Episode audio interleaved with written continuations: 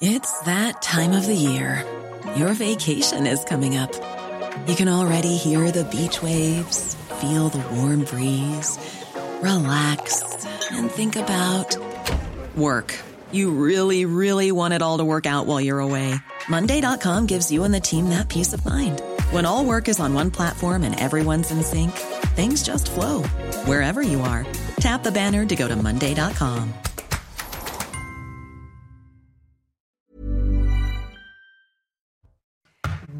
Bonjour à tous et bienvenue à vous en direct pour Midi News. Depuis la victoire revendiquée de l'Union des droites en Italie, plusieurs voix s'élèvent pour dénoncer le vote des Italiens qui auraient mal voté d'Ursula von der Leyen en passant par le syndicaliste Laurent Berger. Les Italiens ont donc mal voté, pas comme il faut, de manière inadéquate. Eh bien, on va analyser cette rhétorique du chantage et de la culpabilisation. Et puis on posera la question, à qui la faute alors?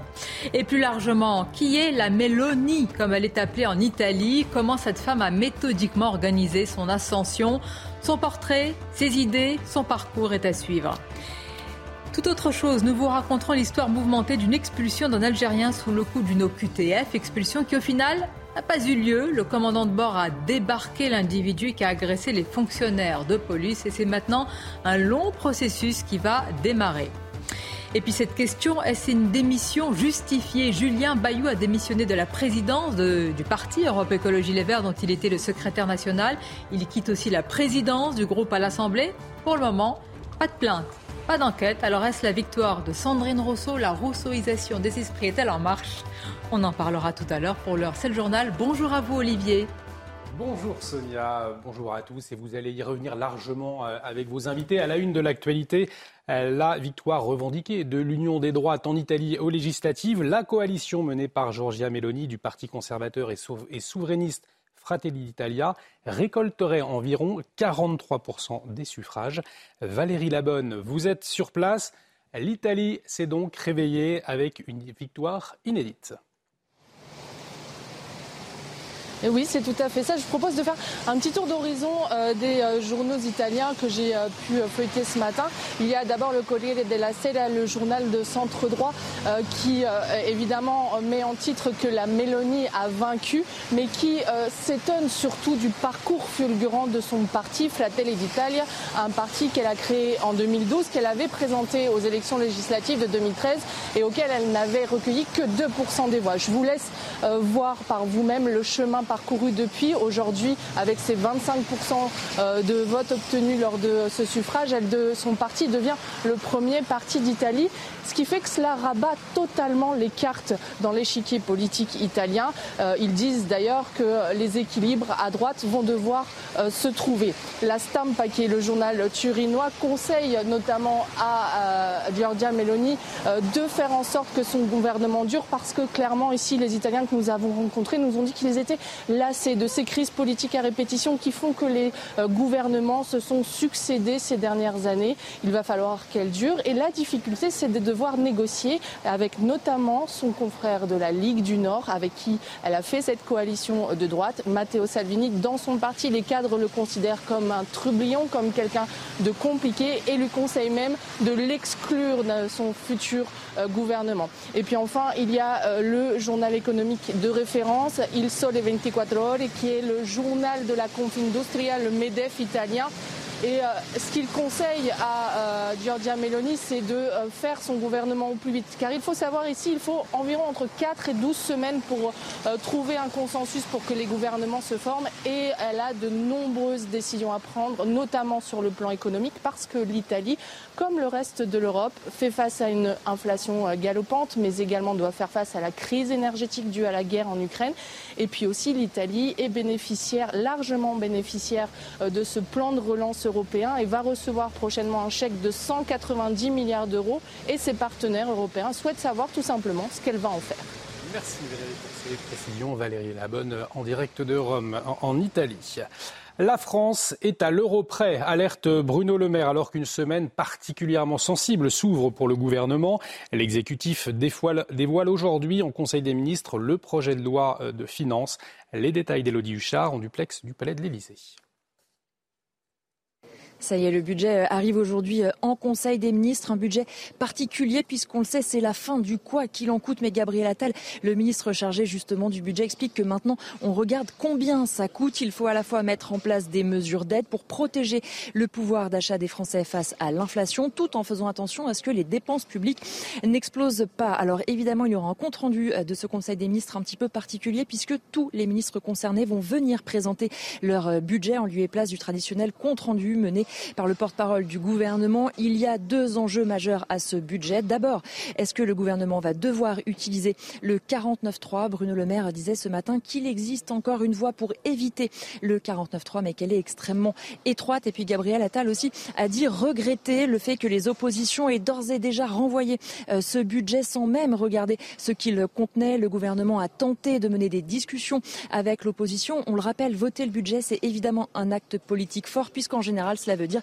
qu'on appartient à la majorité. Et puis, quid des retraites? Est-ce que cette fameuse réforme voulue par le président de la République passera via le projet de loi de finances de la sécurité sociale? On sera fixé en fin de semaine, l'a dit la première ministre. Alors, l'avantage, ça serait d'aller relativement vite, puisque la réforme doit rentrer en vigueur à l'été 2023. L'inconvénient et le risque, c'est de braquer encore plus les oppositions euh, sur ce texte. Donc, on voit que même si aujourd'hui on présente le budget, toute la semaine, le gouvernement va continuer de discuter, de consulter avant, afin de tenter de faire Et dans l'actualité politique également, la démission de Julien Bayou de ses fonctions au sein d'Europe Écologie Les Verts après les accusations de harcèlement moral par son ex-compagne.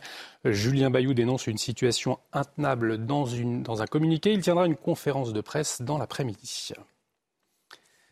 Et puis cette fusillade dans une école en Russie qui a eu lieu ce matin. Il y a au moins 13 morts, dont 7 enfants pour le moment. Selon le comité d'enquête de Russie, le suspect, je cite, portait un t-shirt noir à la symbolique nazie et une cagoule, en précisant que son identité est en train d'être établie. Après avoir ouvert le feu, l'homme s'est suicidé.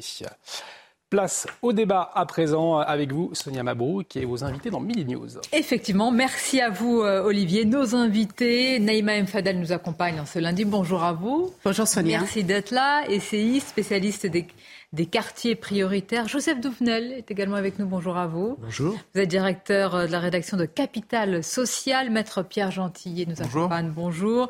Et Arthur de Vatrigan est également avec nous dans Midi News. Bonjour et bienvenue. Cofondateur du magazine L'Incorrect. Évidemment, on va largement parler euh, de la victoire, en tous les cas de l'essor, comme on l'appelle, du bloc des droites. Et je vous poserai deux questions précises. Tout d'abord, sur la rhétorique. Le post-fascisme, on l'entend sur les ondes depuis ce matin, c'est le retour du post-fascisme euh, en Europe. Et puis nous parlerons aussi de ceux qui disent que les Italiens ont mal voté. On va vous faire réagir, mais tout d'abord, je voudrais vous raconter cette histoire qui s'est passée il y a quelque temps. C'est l'histoire d'une expulsion et je trouve que c'est très révélateur sur ce qu'on appelle les OQTF, les obligations de quitter le territoire. Alors de quoi il s'agit? C'est un Algérien qui devait être expulsé, qui est donc sous le coup d'une obligation de quitter le territoire. Ce n'est pas la première. Il a fait en sorte de ne pas être expulsé. Alors comment ça s'est passé? Il était accompagné de trois fonctionnaires de police dans un vol qui devait le ramener en Algérie, un avion d'Air France. Il a agressé les fonctionnaires, il les a mordus. Euh, évidemment, le commandant de bord, voyant tout ce qui se passe à bord de son avion, a décidé de ne pas embarquer cet individu qui a donc débarqué. Aujourd'hui, il comparait, il est en comparution immédiate. On va vous raconter toute la suite du processus, mais tout d'abord les détails Amaury Bucco. Ça s'est passé à l'aéroport hein, de Marseille. Un Algérien clandestin de 27 ans visé par une obligation de quitter le territoire a été placé dans un vol Air France en direction d'Alger. C'était jeudi dernier. L'homme qui a connu des services de police pour des faits de vol et des violences a finalement refusé de partir. Il s'en est pris aux trois fonctionnaires de police chargés de l'escorter. Il leur a craché dessus, les a mordus, les a euh, enfin, insultés. Il était extrêmement agité, à tel point que le commandant de bord du vol a finalement refusé d'embarquer l'homme. Les trois policiers de leur côté euh, qui sont été blessés hein, ont porté plainte et l'homme, lui, le ressortissant algérien, va donc être jugé en comparution immédiate aujourd'hui euh, pour soustraction à une mesure d'éloignement ainsi que pour les violences envers les policiers. Il n'est donc pas prêt de repartir hein, puisque s'il est condamné, eh bien, il va falloir qu'il purge sa peine en France avant de pouvoir être euh, renvoyé vers l'Algérie, bien sûr, si l'Algérie lui octroie ce fameux laissez-passer consulaire. Euh, alors ce n'est malheureusement pas exceptionnel, hein, c'est ce que nous confiait un policier qui nous disait ceci, c'est hélas quotidien, rien de nouveau, les expulsés hurlent, mordent, appellent à l'aide. Euh, se font vomir et vont jusqu'à s'enduire de leurs propres excréments. Voilà pour, la phrase un peu saisissante que nous a dit un policier. Et je rappelle que les tensions diplomatiques entre la France et l'Algérie jouent beaucoup sur le nombre de renvois, puisque en 2021, avec euh, beaucoup de tensions, il n'y avait eu que 34 retours, hein, ce qui est très peu. Alors, une source bien informée nous dit que le, les, les, discussions diplomatiques ont heureusement repris, mais il reste quand même entre 300 et 400 000 clandestins en France. Ça vous donne une idée hein, du nombre d'expulsions qu'il reste à faire. Voilà, et parfois de la manière euh, dont ça se passe, c'est quand même édifiant, c'est kafkaïen. Alors toute la procédure maintenant qui va avoir lieu, maître mmh. Gentillet, voilà, euh, un exemple d'une expulsion euh, plutôt mouvementée. Ben oui, et puis c'est-à-dire que là, ça doit nous permettre aussi de repenser un petit peu euh, nos modes d'expulsion. C'est-à-dire que concrètement, on passe par un vol civil. Hein. Quand on dit que les gens sont expulsés, il faut bien expliquer une chose, c'est que ça passe par un vol civil par Air France. Donc ces gens ont voyagé avec euh, d'autres voyageurs comme vous et moi, si demain on décide de se rendre en Algérie. Donc évidemment, ça pose des questions, et en particulier effectivement ici des questions de sécurité. C'est la raison pour laquelle ce commandant l'a débarqué. moi, je pense qu'on doit peut-être voir les choses un peu plus euh, sévèrement, c'est-à-dire euh, cette personne, on peut imaginer qu'on pourrait la menotter, d'accord? Euh, On pourrait faire en sorte qu'elle voyage donc menottée, qu'en arrivant en Algérie, eh bien, cette fois-ci, elle soit libérée, démenottée, mais en tout cas, effectivement, qu'elle soit immobilisée le temps de son trajet, parce qu'en l'occurrence, ça a bien été rappelé par votre journaliste, beaucoup sont prêts à tout on entendait ici euh, à se vomir carrément euh, dessus, se cracher dessus, à insulter, enfin à faire le plus de, bruit, de, de, remue-ménage possible pour éviter, pour éviter l'expulsion. D'autant qu'en plus, il y a très peu d'expulsions. 94% des obligations qui quitter le territoire français ne sont pas exécutées. Et voyez, quand on est sur le point de les exécuter, vous voyez les extrémités Et la procédure qui vient, donc comparution immédiate, justice, probablement quand même la case prison, et donc même Pas sûr, même, pas, sûr. La case prison, encore une fois, on est sur des petites Nouvelle au QTF, et encore, il faut qu'elle soit prononcée. C'est un Arthur de Vatrigan. Je trouve que cet exemple est, édifiant, parce que parfois on dit expulsion, obligation de quitter le territoire, comme si c'était évident une fois que c'est mmh. prononcé. Bon, ben, voilà. ah, oui, ce que vous avez dit, c'est kafkaïen, c'est que Jacques l'Algérie euh, radine un peu sur l'acceptation d'accueillir leurs ressortissants. Là, pour une fois qu'il en accepte ben, en fait, un simple un délit permet d'éviter l'expulsion. C'est la réalité, c'est qu'il il attaque, il attaque des flics, donc euh, il commet un délit, donc il n'est pas expulsé. C'est complètement aberrant, que c'est un système, on ne comprend Il aurait fallu quand même l'expulser. Euh. Oui, mais enfin, le commandant de bord a pris la décision adéquate. Le aussi, commandant de bord. Oui, mais là, il va y avoir une procédure, parce qu'il a, j'ai compris, c'est parce qu'il a agressé des, policiers. Qui ont porté plainte. Qui ont porté plainte. Oui, Donc, c'est qu'un délit va permettre de ne pas être expulsé. Donc après, il y a les menottes, mais il y a aussi la camisole, c'est un truc qui fonctionnait pas mal. Donc, si ça peut empêcher. Ah oui, non, là, vous êtes. Oui. Non, mais parce que je, non, parce qu'il faut dire aussi, c'est qu'il y a des associations qui euh, disent et qui encouragent des ressortissants, les clandestins, euh, pour qu'ils ne soient pas expulsés en leur expliquant ce qu'il faut qu'ils fassent. Mm. Et dans les conseils, il y a ça aussi. Et vous pouvez aller voir sur des sites d'associations, mm. sur pas mal de blogs sur Internet, on leur dit si vous faites ça, si vous faites ça, si vous faites ça, on ne pourra pas vous expulser. Mm. Et dans ces solutions-là. Donc mode d'emploi pour ne pas être expulsé. Et dans ces solutions-là, il y a euh, justement cette rébellion, euh, ce coup de folie.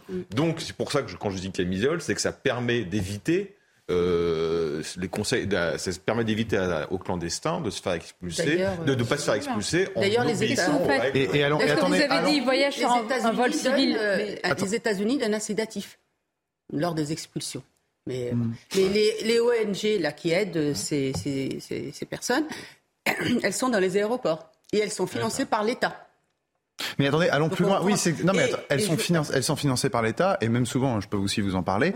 Euh, il arrive que ces associations soient éligibles à des réductions d'impôts pour les dons qui sont consentis. Mais, bien, hein, euh, il y a tout un tissu associatif qui joue aussi, vous voyez, à l'opposé. C'est-à-dire que dans un, dans un premier temps, là, dans un sens, on a l'État qui fait sa mission d'expulsion et de l'autre côté, l'État subventionne ou accorde des réductions d'impôts à des associations qui, qui vont contre nos intérêts. On a un paradoxe. La solution, la solution n'est pas très compliquée pour ces associations. Plus aucun financement public, plus de subventions. Terminé.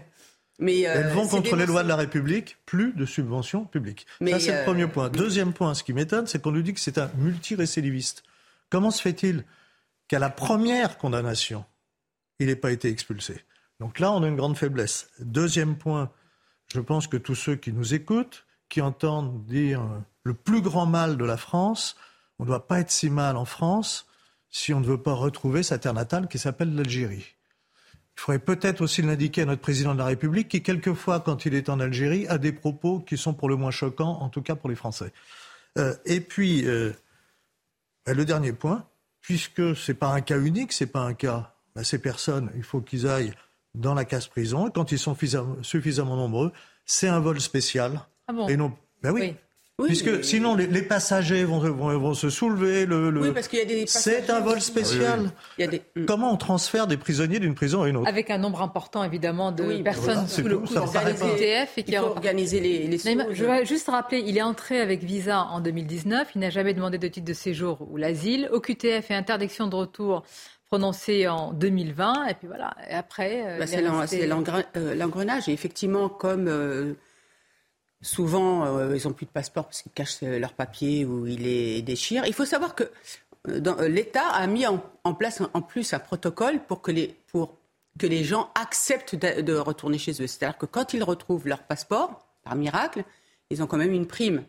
Ils ont 1800 euros s'ils acceptent de prendre l'avion et on peut, l'État, construit un projet avec eux dans leur pays et leur donne jusqu'à 10 000 euros pour créer une activité on est un des pays les plus généreux d'Europe. Mais malheureusement, euh, comme c'est pour ça que les laissés-passer consulaires, en fait, le problème, c'est que comme on n'a pas leurs papiers, on, est, obligé de demander aussi. et que les, États ne veulent pas. Sur les, associations et les ONG, c'est-à-dire qu'il faudrait aujourd'hui leur couper les subventions. pas que.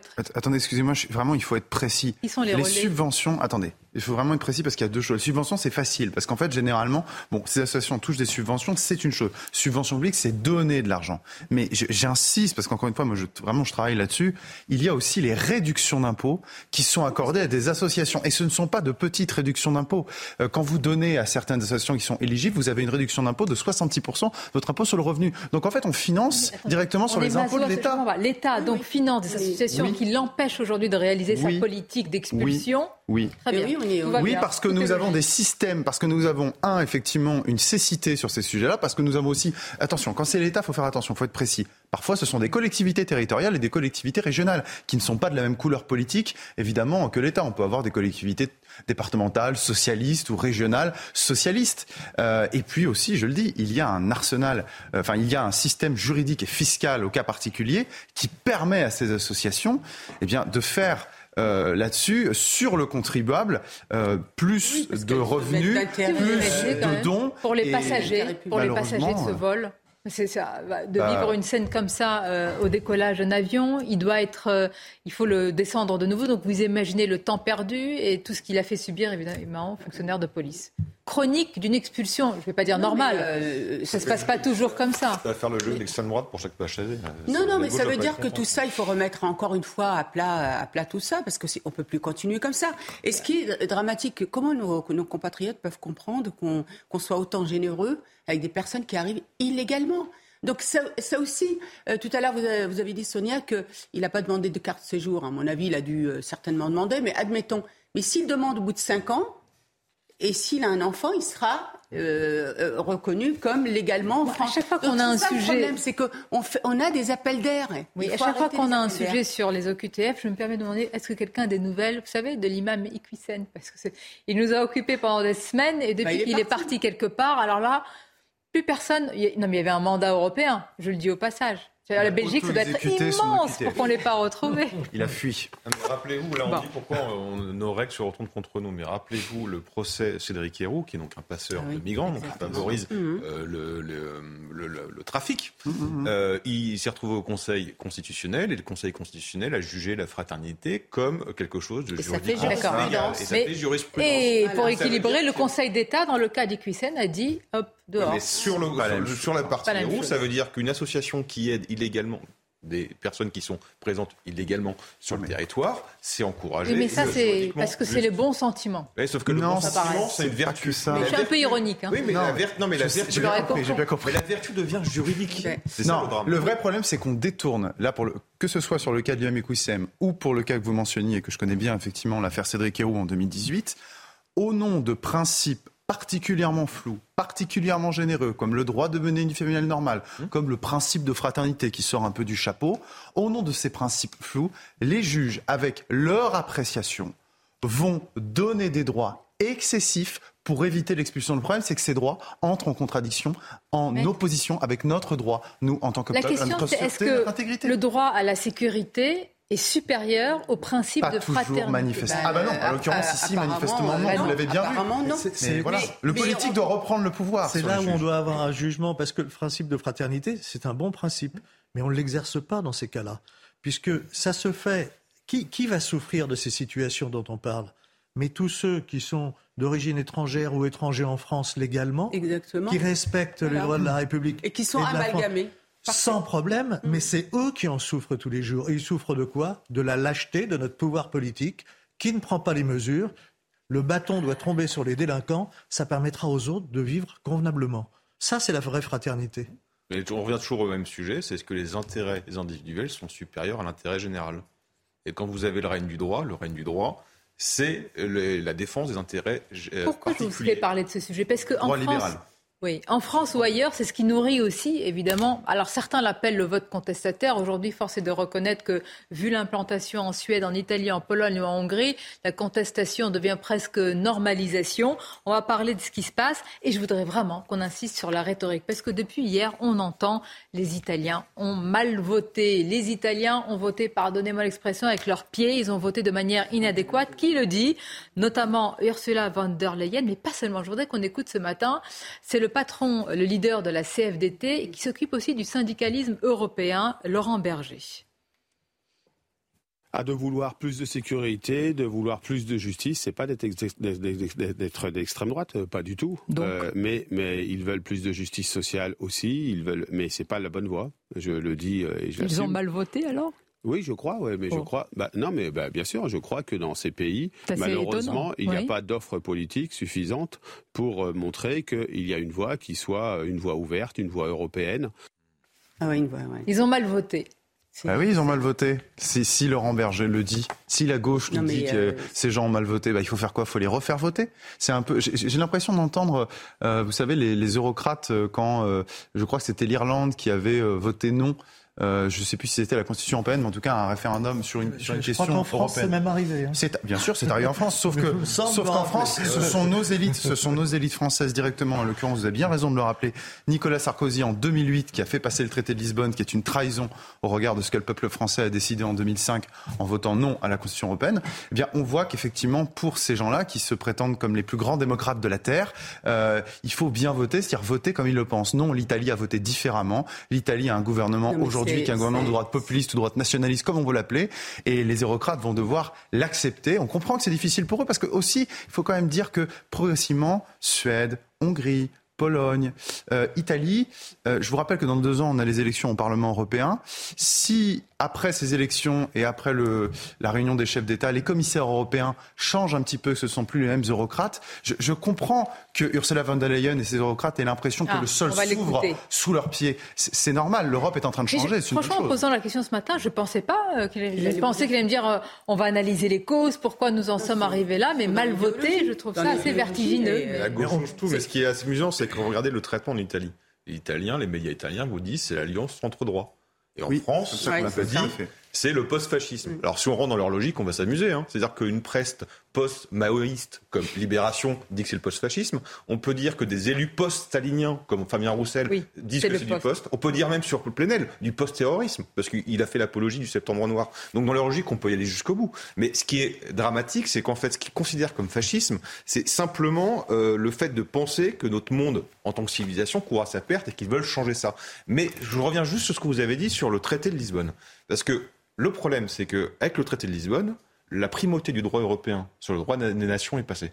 C'était présenté dans la Constitution de 2005, article 6, ça a été jeté. Mmh. Traité de Lisbonne, on a rangé ça dans une annexe, mais juridiquement, c'est passé. Et donc, ça veut dire que les sanctions prises contre la Pologne, prises contre la Hongrie par, la Cour, euh, par l'Union européenne, peuvent très bien être prises contre l'Italie au nom de ce primauté du droit européen. juridiquement, ça tient la route. On va continuer à en parler. On va l'écouter puisque vous avez parlé d'Ursula von der Leyen. Alors attention, hein. attention, vous avez mal voté. Attention les outils, les mesures de rétorsion. Là, non mais c'est sérieux parce que la question c'est est-ce qu'au moins est-ce qu'il voit les causes de tel vote? Est-ce qu'il voit pour à cause de qui, j'allais dire, tout cela est arrivé. On va continuer à en parler sur ce sujet et d'autres. Une courte pause et on se retrouve avec plaisir. Retour en direct sur le plateau de Midi News, évidemment beaucoup de sujets dont euh, l'Italie. Et je vous avais dit, c'est euh, certains en tous les cas qui pensent que les Italiens ont mal voté. On reviendra sur cette rhétorique et surtout la cause. Pourquoi est-ce qu'on en est arrivé là? Mais tout d'abord, le rappel des titres avec vous, Audrey Berthaud. Le projet de budget 2023 a été dévoilé euh, ce matin. Le gouvernement a annoncé la création de presque 6 000 places d'hébergement dédiées aux réfugiés et aux demandeurs d'asile, une hausse de 6% de l'enveloppe immigration, asile et intégration selon Bercy. En 2022, 900 places d'hébergement supplémentaires avaient été créées. Une fusillade dans une école en Russie a eu lieu euh, il y a quelques heures. Il y a au moins 13 morts, dont 7 enfants. Les policiers ont retrouvé le corps de l'homme qui a ouvert le feu. Selon le ministère de l'Intérieur. Il s'est suicidé. Les fusillades mortelles, notamment dans des écoles, ont tendance à devenir plus nombreuses en Russie, Russie depuis quelques années. Enfin, le teaser du nouveau Astérix et Obélix a été dévoilé hier. L'Empire du Milieu, réalisé par Guillaume Canet, sortira au cinéma le 1er février prochain. Guillaume Canet sera Astérix, Gilles Lelouch sera Obélix. Un beau casting avec notamment Marion Cotillard, Jonathan Cohen, la participation de la chanteuse Angèle ou encore du footballeur Zlatan Ibrahim et un film également au budget euh, titanesque, 65 millions d'euros. Mais tout est en X. Merci Audrey Berthaud X. C'est à nous avec nos invités. Merci beaucoup. On va reparler évidemment de ce qui se passe en Italie et on va insister sur la rhétorique. On va écouter la présidente de la Commission européenne. Alors cette phrase, elle a fait couler beaucoup, beaucoup d'encre. Elle a suscité beaucoup de réactions. Écoutons Ursula von der Leyen au sujet des mesures de rétorsion, il faut appeler les choses par leur nom, vis-à-vis -vis de l'Italie. On verra si les choses deviennent compliquées. J'ai parlé de la Hongrie et de la Pologne. Nous avons des outils. La démocratie est un travail constant. Nous n'avons jamais fini. Ce n'est jamais sûr, vous savez. Vous le mettez dans une boîte et vous le gardez. Mais la question est de savoir comment les gens défendent la démocratie. Nous verrons le résultat des élections en Italie. Nous avons également eu des élections en Suède. Mon approche est que, quel que soit le gouvernement démocratique qui est prêt à travailler avec nous, nous travaillons ensemble. Ça, c'est dévastateur. Je trouve que c'est... je ne trouve même pas le mot tellement vertigineux. Imaginez, hein, c'est-à-dire d'abord, euh, on va questionner sa légitimité, hein, qu'elle soit nommée, c'est une mm. chose, mais par quel peuple est-elle élue? Mais surtout de donner des leçons ainsi de démocratie, de dire c'est vertigineux et c'est dévastateur pour la société. C'est un tel mépris pour la souveraineté des peuples. C'est un tel mépris. Euh, sur ce que souhaitent les peuples, la souffrance aussi des peuples, parce que rappelons-nous, hein, c'est d'ailleurs les mêmes choses que nous vivons ici. Hein.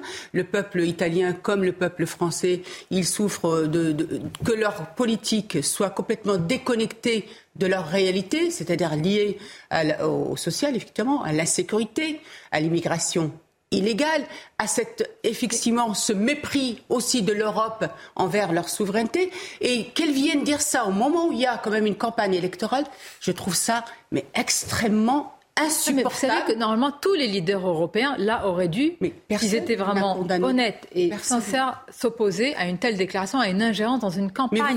d'un côté comme de l'autre. Il y a la bonne ingérence et la mauvaise ingérence. Là, non mais il faut qualifier effectivement, c'est de l'ingérence qui s'est passée là. Euh, euh, c'est la bonne ingérence, c'est l'ingérence qui se fait au nom de l'État de droit, des droits de l'homme, de la démocratie, comme si accessoirement Giorgia Meloni, parce qu'elle nous parle de démocratie, mais qui peut penser un seul instant que la coalition qui est arrivée hier en tête va euh, faire un coup de force, un coup d'État, mais personne, personne ne le croit. Ces gens-là vont arriver, vont diriger comme les autres, et ensuite vont rendre le pouvoir à éventuellement une autre formation politique. C'est une banalité de le rappeler, mais c'est vrai. Ensuite, j'ai envie de vous dire, c'est presque une bonne ingérence au fond pour l'Italie, parce que les réactions de la presse italienne aux déclarations d'Ursula von der Leyen, en plus dans les quelques derniers jours avant, euh, avant l'élection, je, je, pense, ont eu un petit effet euh, bénéfique euh, pour, pour la coalition de droite. Donc j'ai presque envie de dire merci. À mon avis, si j'étais Giorgia Meloni, je remercierais Ursula von der Leyen.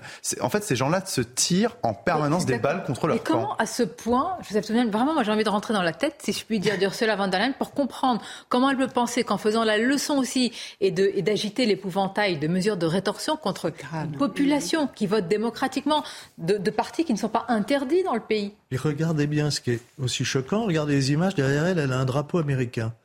Est-ce que quand on est sur un autre territoire, puisqu'elle est européenne, on vient critiquer ceux de son territoire?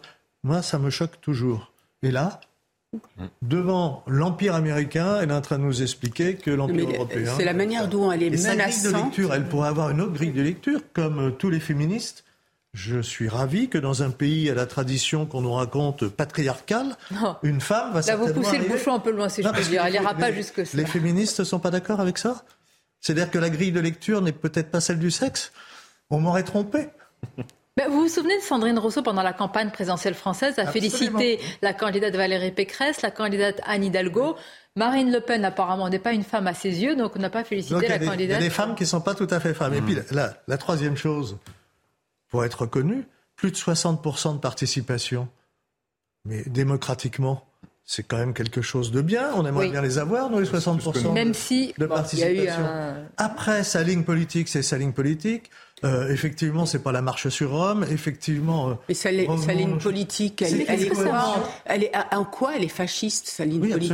D'ailleurs, elle est je questionne. Qu'est-ce qui va se passer demain? C'est-à-dire que Mme Ursula von der Leyen va décider de sanctions. Donc, ça a été fait. Hein. Mm. Hongrie, Pologne, Italie, et puis combien s'il y a un effet domino? Euh, Qui va... Pour l'Angleterre, elle ne peut plus. Ça a été tellement bien géré qu'on n'a plus les Anglais.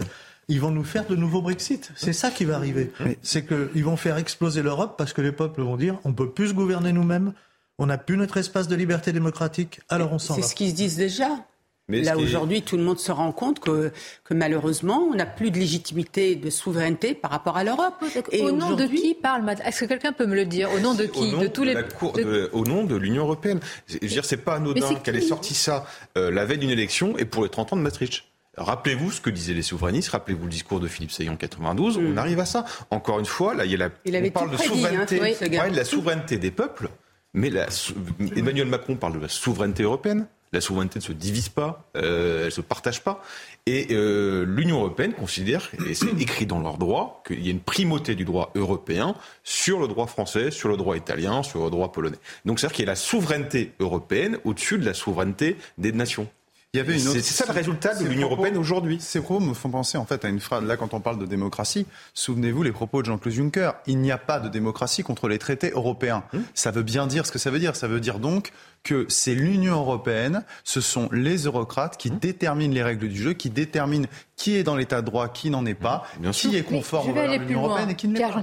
D'accord, s'ils étaient élus.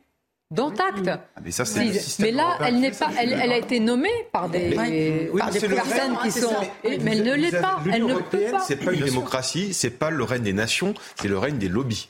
Une nation est un lobby. Elle une nation défend son intérêt oui, particulier. Tout à fait normal. Oui, mais ça veut dire qu'on essaie de vendre une construction politique, une souveraineté, une nation européenne où vous avez une vingtaine de pays qui vont chacun défendre leur intérêt particulier. La politique, c'est la défense de l'intérêt général. Si sur telle et telle question ils peuvent retrouver un intérêt commun, globalement, c'est pas le cas. Donc c'est le règne du droit. Et le règne du droit, c'est la liberté individuelle. Ça veut dire qu'une personne, au nom de, de son droit, va pouvoir s'opposer à sa nation, va pouvoir s'opposer à une élection, va pouvoir s'opposer à sa patrie, va pouvoir s'opposer à plein de choses. Mais on, on, malheureusement, euh, on, nous on nous avait prévenu. C'est ce qui arrive aujourd'hui. Et rappelez-vous deux phrases. Christophe Castaner, alors ministre de l'Intérieur, ah avant 2022, explique que l'élection présidentielle de 2022 n'est qu'une élection locale, parce que la France appartient à l'Europe. Et Emmanuel Macron, président du Conseil européen, explique que l'Europe est souveraine et que Victor Orban est un ennemi politique. Ensuite, ces gens-là, je vous le dis, hein, à mon avis, les déclarations de Sola von der Leyen, c'est quand même des déclarations de panique. Hein. Ce sont des déclarations de panique parce que ces gens-là voient que l'Europe est en train de changer. Et ces gens-là sont nommés, je le rappelle, les commissaires européens. Trois fois que vous répétez ces gens-là, ils vont, ils vont beaucoup aimer votre manière de les interpeller. Oui. beaucoup Non, mais ces commissaires européens sont nommés par les chefs d'État, par les dirigeants, pour être précis, effectivement, des différents États. Sauf que ces dirigeants sont en train de changer. Donc là, je le redis, Madame Ursula von der Leyen voit le sol s'ouvrir sous ses pieds. Elle sait que c'est en train de changer. Mais il a, il a raison de dire ces gens-là. Parce que ces gens-là, ils sont complètement déconnectés Vous savez, de la réalité des peuples. Et pour eux, pour eux, on est des petits gens. moi 4 heures, je Vous voyez, non mais les pays sont composés de petits gens pour eux. Et c'est vrai que quand elle a parlé, regardez même son comportement. Regardez, regardez même son comportement. Enfin, euh, vous vous dites, mais c'est pas possible qu'elle puisse dire ça. et qu'elle puisse dire, j'ai des outils. Et en fait, elle va les aiguiser, ces mmh. outils. En attendant, Fratelli d'Italia est en passe de devenir le premier mouvement du pays. Il est vrai, sur fond quand même d'abstention, rappelons-le. Alors, euh, la Mélanie, comme on l'appelle en Italie, a savamment construit sa carrière, réfléchi à son parcours, théorisé son ascension. C'est très intéressant parce que ceux qui en France disent mais regardez, ça peut arriver parce qu'on est peut-être euh, voilà dans les prémices une droite. Attention, attention à son positionnement, très conservatrice, centre libérale, atlantiste, etc. Attention, c'est un objet non identifié. Et elle est qualifiée de centre droit. voilà, dans notre paysage libérale, Elle est interventionniste aussi parce qu'elle est par exemple pour la préférence nationale. Oui, mais enfin, elle est pour la réforme. Vous avez raison. C'est un mélange entre les deux. C'est un mélange. C'est pour ça que c'est un peu un objet politique assez particulier. Son portrait, et on en parle juste après, et son portrait est réalisé pour nous par Sandra Tiambo. À 45 ans seulement, Giorgia Meloni est en passe de marquer l'histoire de son pays. Cette romaine, dirigeante de Fratelli d'Italia, défend une vision très conservatrice. Elle a 15 ans lorsqu'elle s'engage en politique et rejoint le mouvement social italien, une formation fondée par des partisans de Benito Mussolini. C'est au sein de cette organisation que Giorgia Meloni va construire sa carrière en politique. Une prise de position à l'opposé de son père communiste, dont elle sera séparée à l'adolescence. Ses valeurs centrales, Dieu, la famille et la patrie. En 1998, elle obtient un premier mandat de conseillère de la province de Rome. Quelques années plus tard, à moins de 30 ans, elle est désignée à la vice-présidence de la Chambre. Il faudra attendre 2008 pour assister à son ascension, un poste de ministre de la Jeunesse du gouvernement de Silvio Berlusconi. En 2012, elle crée son parti Fratelli d'Italia. Il rencontrera des débuts timides. 4% en de 2018 contre plus de 25% quatre ans plus tard. Soutenue par ses deux alliés, Matteo Salvini et Silvio Berlusconi, Giorgia Meloni pourrait devenir la prochaine chef du gouvernement italien et la première femme à occuper ce poste. Alors évidemment, en France, certains gardent cela avec des yeux en amoureux pour se dire ça peut arriver. On va regarder la réaction sur les réseaux sociaux de euh, d'Éric Zemmour qui a promptement réagi en félicitant Giorgia Meloni et le peuple italien. Comment ne pas regarder cette victoire comme la preuve que oui, arriver au pouvoir est possible? Gauthier Lebret va nous dire pourquoi le chemin est beaucoup plus tortueux en France euh, et compliqué. Écoutons-le. L'union des droites semble bien compliquée en France. Déjà, nous sommes dans un régime euh, électoral totalement différent du nôtre. Évidemment, un régime parlementaire qui est habitué à faire euh, des coalitions. Et d'ailleurs, si Giorgia Meloni a eh bien fait un score historique euh, hier, c'est parce qu'elle a refusé d'entrer dans le gouvernement d'union nationale de Mario Draghi et donc elle était seule dans l'opposition pendant un peu plus d'un an. Évidemment, Éric Zemmour rêve de cette union des droites. Vous le savez, ça a été l'un des thèmes de sa campagne présidentielle. Il a fait un communiqué hier pour se féliciter de la victoire de Giorgia Meloni. Il parle du deuxième succès pour l'Union des droites après euh, la Suède. Il dit que le ciment est bel et bien la question identitaire. Malgré leur échec en 2018, Giorgia Meloni et son jeune parti euh, n'ont rien lâché. Vous avez bien compris évidemment le parallèle que cherche à faire le leader de Reconquête. Comprenez que son parti n'est pas terminé, que c'est encore possible. Ce qui est sûr, c'est que Giorgia Meloni, idéologiquement, elle est plus proche d'Éric Zemmour que euh, de Marine Le Pen. Elle est ultra conservatrice sur les idées de société, par exemple au mariage pour tous et à l'adoption par les couples de même sexe. Elle est libérale sur les idées économiques, bien loin de la fameuse réforme des retraites voulue un temps à 60 ans euh, par Marine Le Pen. D'ailleurs, Le Point rapporte que Mélanie aurait confié sur Marine Le Pen il y a un an. Marine Le Pen est démago, elle est de gauche sur le plan économique et progressiste sur le plan sociétal. Et d'ailleurs, la présidente du groupe RN à l'Assemblée a mis un peu de temps à réagir à la victoire de Giorgia Meloni. Elle ne l'a fait que ce matin en mentionnant également Matteo Salvini, son véritable allié de la Ligue, alors que ça a été un véritable revers pour lui hier ces élections. Il a fait entre 6 et 8% Il s'est véritablement effondré, mais c'est le véritable allié idéologique de Marine Le Pen en Italie. Alors si eh bien, on transpose ce qui se passe en Italie, ça voudrait dire qu'Éric Zemmour explose et que Marine Le Pen eh bien, se casse la figure électoralement. On est vraiment très très loin de ce scénario à l'heure où on se parle, puisque Marine Le Pen, vous le savez, a 89 députés à l'Assemblée nationale, qu'en Reconquête n'en a aucun. Alors, si on essaye de faire le portrait robot euh, en France de Giorgia Meloni, ce serait un peu d'Éric Zemmour, un peu de Marine Le Pen, un peu peut-être de François-Xavier Bellamy ou de même euh, David Lisnard. Ce serait un petit peu tout ça. On, le cherche, hein, c'est le mouton à cinq pattes. Oh, ça s'appelle la coalition, l'union des droites. Mais au-delà de, de, la différence, euh, évidemment, du régime, euh, il y a une autre différence principale, c'est que là, en Italie, fait longtemps que le magistère moral de la gauche a disparu. Euh, qu'il n'y a pas ce front républicain que Philou Berlusconi a, depuis très longtemps, inclus des différents partis de droite et considéré comme extrême droite aux yeux de la gauche en France, dans des mouvements politiques, dans des campagnes, ce qui n'existe pas en France. Et ensuite, il y a quelque chose qui est assez différent, c'est que le clivage droite-gauche sur la présidentielle n'existe plus. On est sur un clivage qui est passé d'un clivage horizontal, la droite à la gauche, un clivage vertical, peuple contre élite. Euh, mais par contre, ça, ce clivage est réapparu sur le parlementaire, sur l'élection législative. Parce que là, pour le coup, il y a eu des reports de voix de droite et des reports de voix à gauche. Donc ça veut dire que sur le système parlementaire, une coalition peut fonctionner. Sur un système présidentiel, une monarchie républicaine, c'est Voilà pour les particularités. de... On va continuer à en parler. Je voudrais quand même vous faire réagir, parce que là, on a entendu beaucoup de, voix qui euh, dénoncent l'arrivée de l'extrême droite euh, au pouvoir en, Italie. Et qu'en est-il quand il y a l'extrême gauche aussi qui provoque euh, du chahut, qui affronte la police? Ça s'est passé chez nous, en tous les cas ça s'est passé en France lors d'un meeting, une réunion meeting de Jordan Bardella à Rennes. Vous allez voir ces images, ce qu'on appelle les antifas. Malheureusement, on a l'habitude avec les manifestations en France ou autres mouvements, avec des affrontements violents avec la police. Finalement, le meeting a eu lieu, mais peu importe, c'est tout le processus qu'il y a eu lieu avant. Alors, on a cherché les réactions euh, outrées aussi de différents responsables politiques. Il, Alors, il faut, les regarder à la loupe pour les trucs. Peu importe, la question c'est quand vous avez ce genre, quel que soit le parti, quel que soit le, là où vous vous situez dans l'échiquier politique, pourquoi, si, pourquoi une telle mensuétude finalement? De toute façon, c'est un problème de principe. Oui. Chacun doit pouvoir s'exprimer, organiser ses réunions publiques et le faire. Euh, et on a le droit de protester, d'ailleurs, pacifiquement, en disant je ne suis pas d'accord. C'est comme ça que fonctionne la démocratie. On sait très bien que chez nous, particulièrement, il y a une extrême gauche qui est une extrême gauche qui est capable de nous mettre, si elle arrivait au pouvoir, un gouvernement dictatorial. Il le prouve tous les jours. C'est exactement la marche. Comment Mussolini s'est fait Il s'est fait, notamment, c'était un socialiste, qui s'est fait avec beaucoup de violence, beaucoup de violence, des affrontements violents, avec des morts, avec des gens qui ont été armés, avec des milices armées. De l'autre côté, d'ailleurs, les communistes ont aussi armé des milices. Ça a été très, très violent. Eh bien, ce qu'on laisse faire, parce qu'on le laisse faire, parce que ces gens-là, ils sont connus, ils sont fichés. Le problème, ce que nous disent les syndicats de policiers. Mais il y a deux poids, de mesure. Oui, voilà, la manière dont on qualifie les choses, les réactions aussi. Euh, bon, bien sûr, il n'y a aucune réaction des, des, gens de, de, de, gauche ou des médias, des médias de gauche. Mais imaginez, il faut être juste. Hein, dans ces... oui, non, mais il faut être juste. Imaginez que ça soit effectivement l'extrême droite. Vous imaginez Là, il faudrait condamner et dénoncer, ce serait fait. Tout condamner, bah, alors, expression de alors pourquoi cette mensuétude Pourquoi cette bienveillance Ou qu'elle vienne de l'extrême droite, elle doit être condamnée. Et d'ailleurs, moi, j'aime pas qu'on dise antifa, j'aime bien qu'on dise l'ultra-gauche. Parce qu'antifa, antifascisme, mais c'est des fascistes. ça marche. Hein. Non, c'est C'est du fascisme pour moi. Non, dans la méthode. non, mais euh, ils se définissent. Ce sont des nervis ultra violents. Vous cherchez l'idéologie politique. Moi, les antifas, je les ai eu aussi contre moi quand j'étais à la faculté aux élections étudiantes. Ça n'a aucune, ça n'a presque plus rien de politique. Il faut le dire, ce sont des débiles.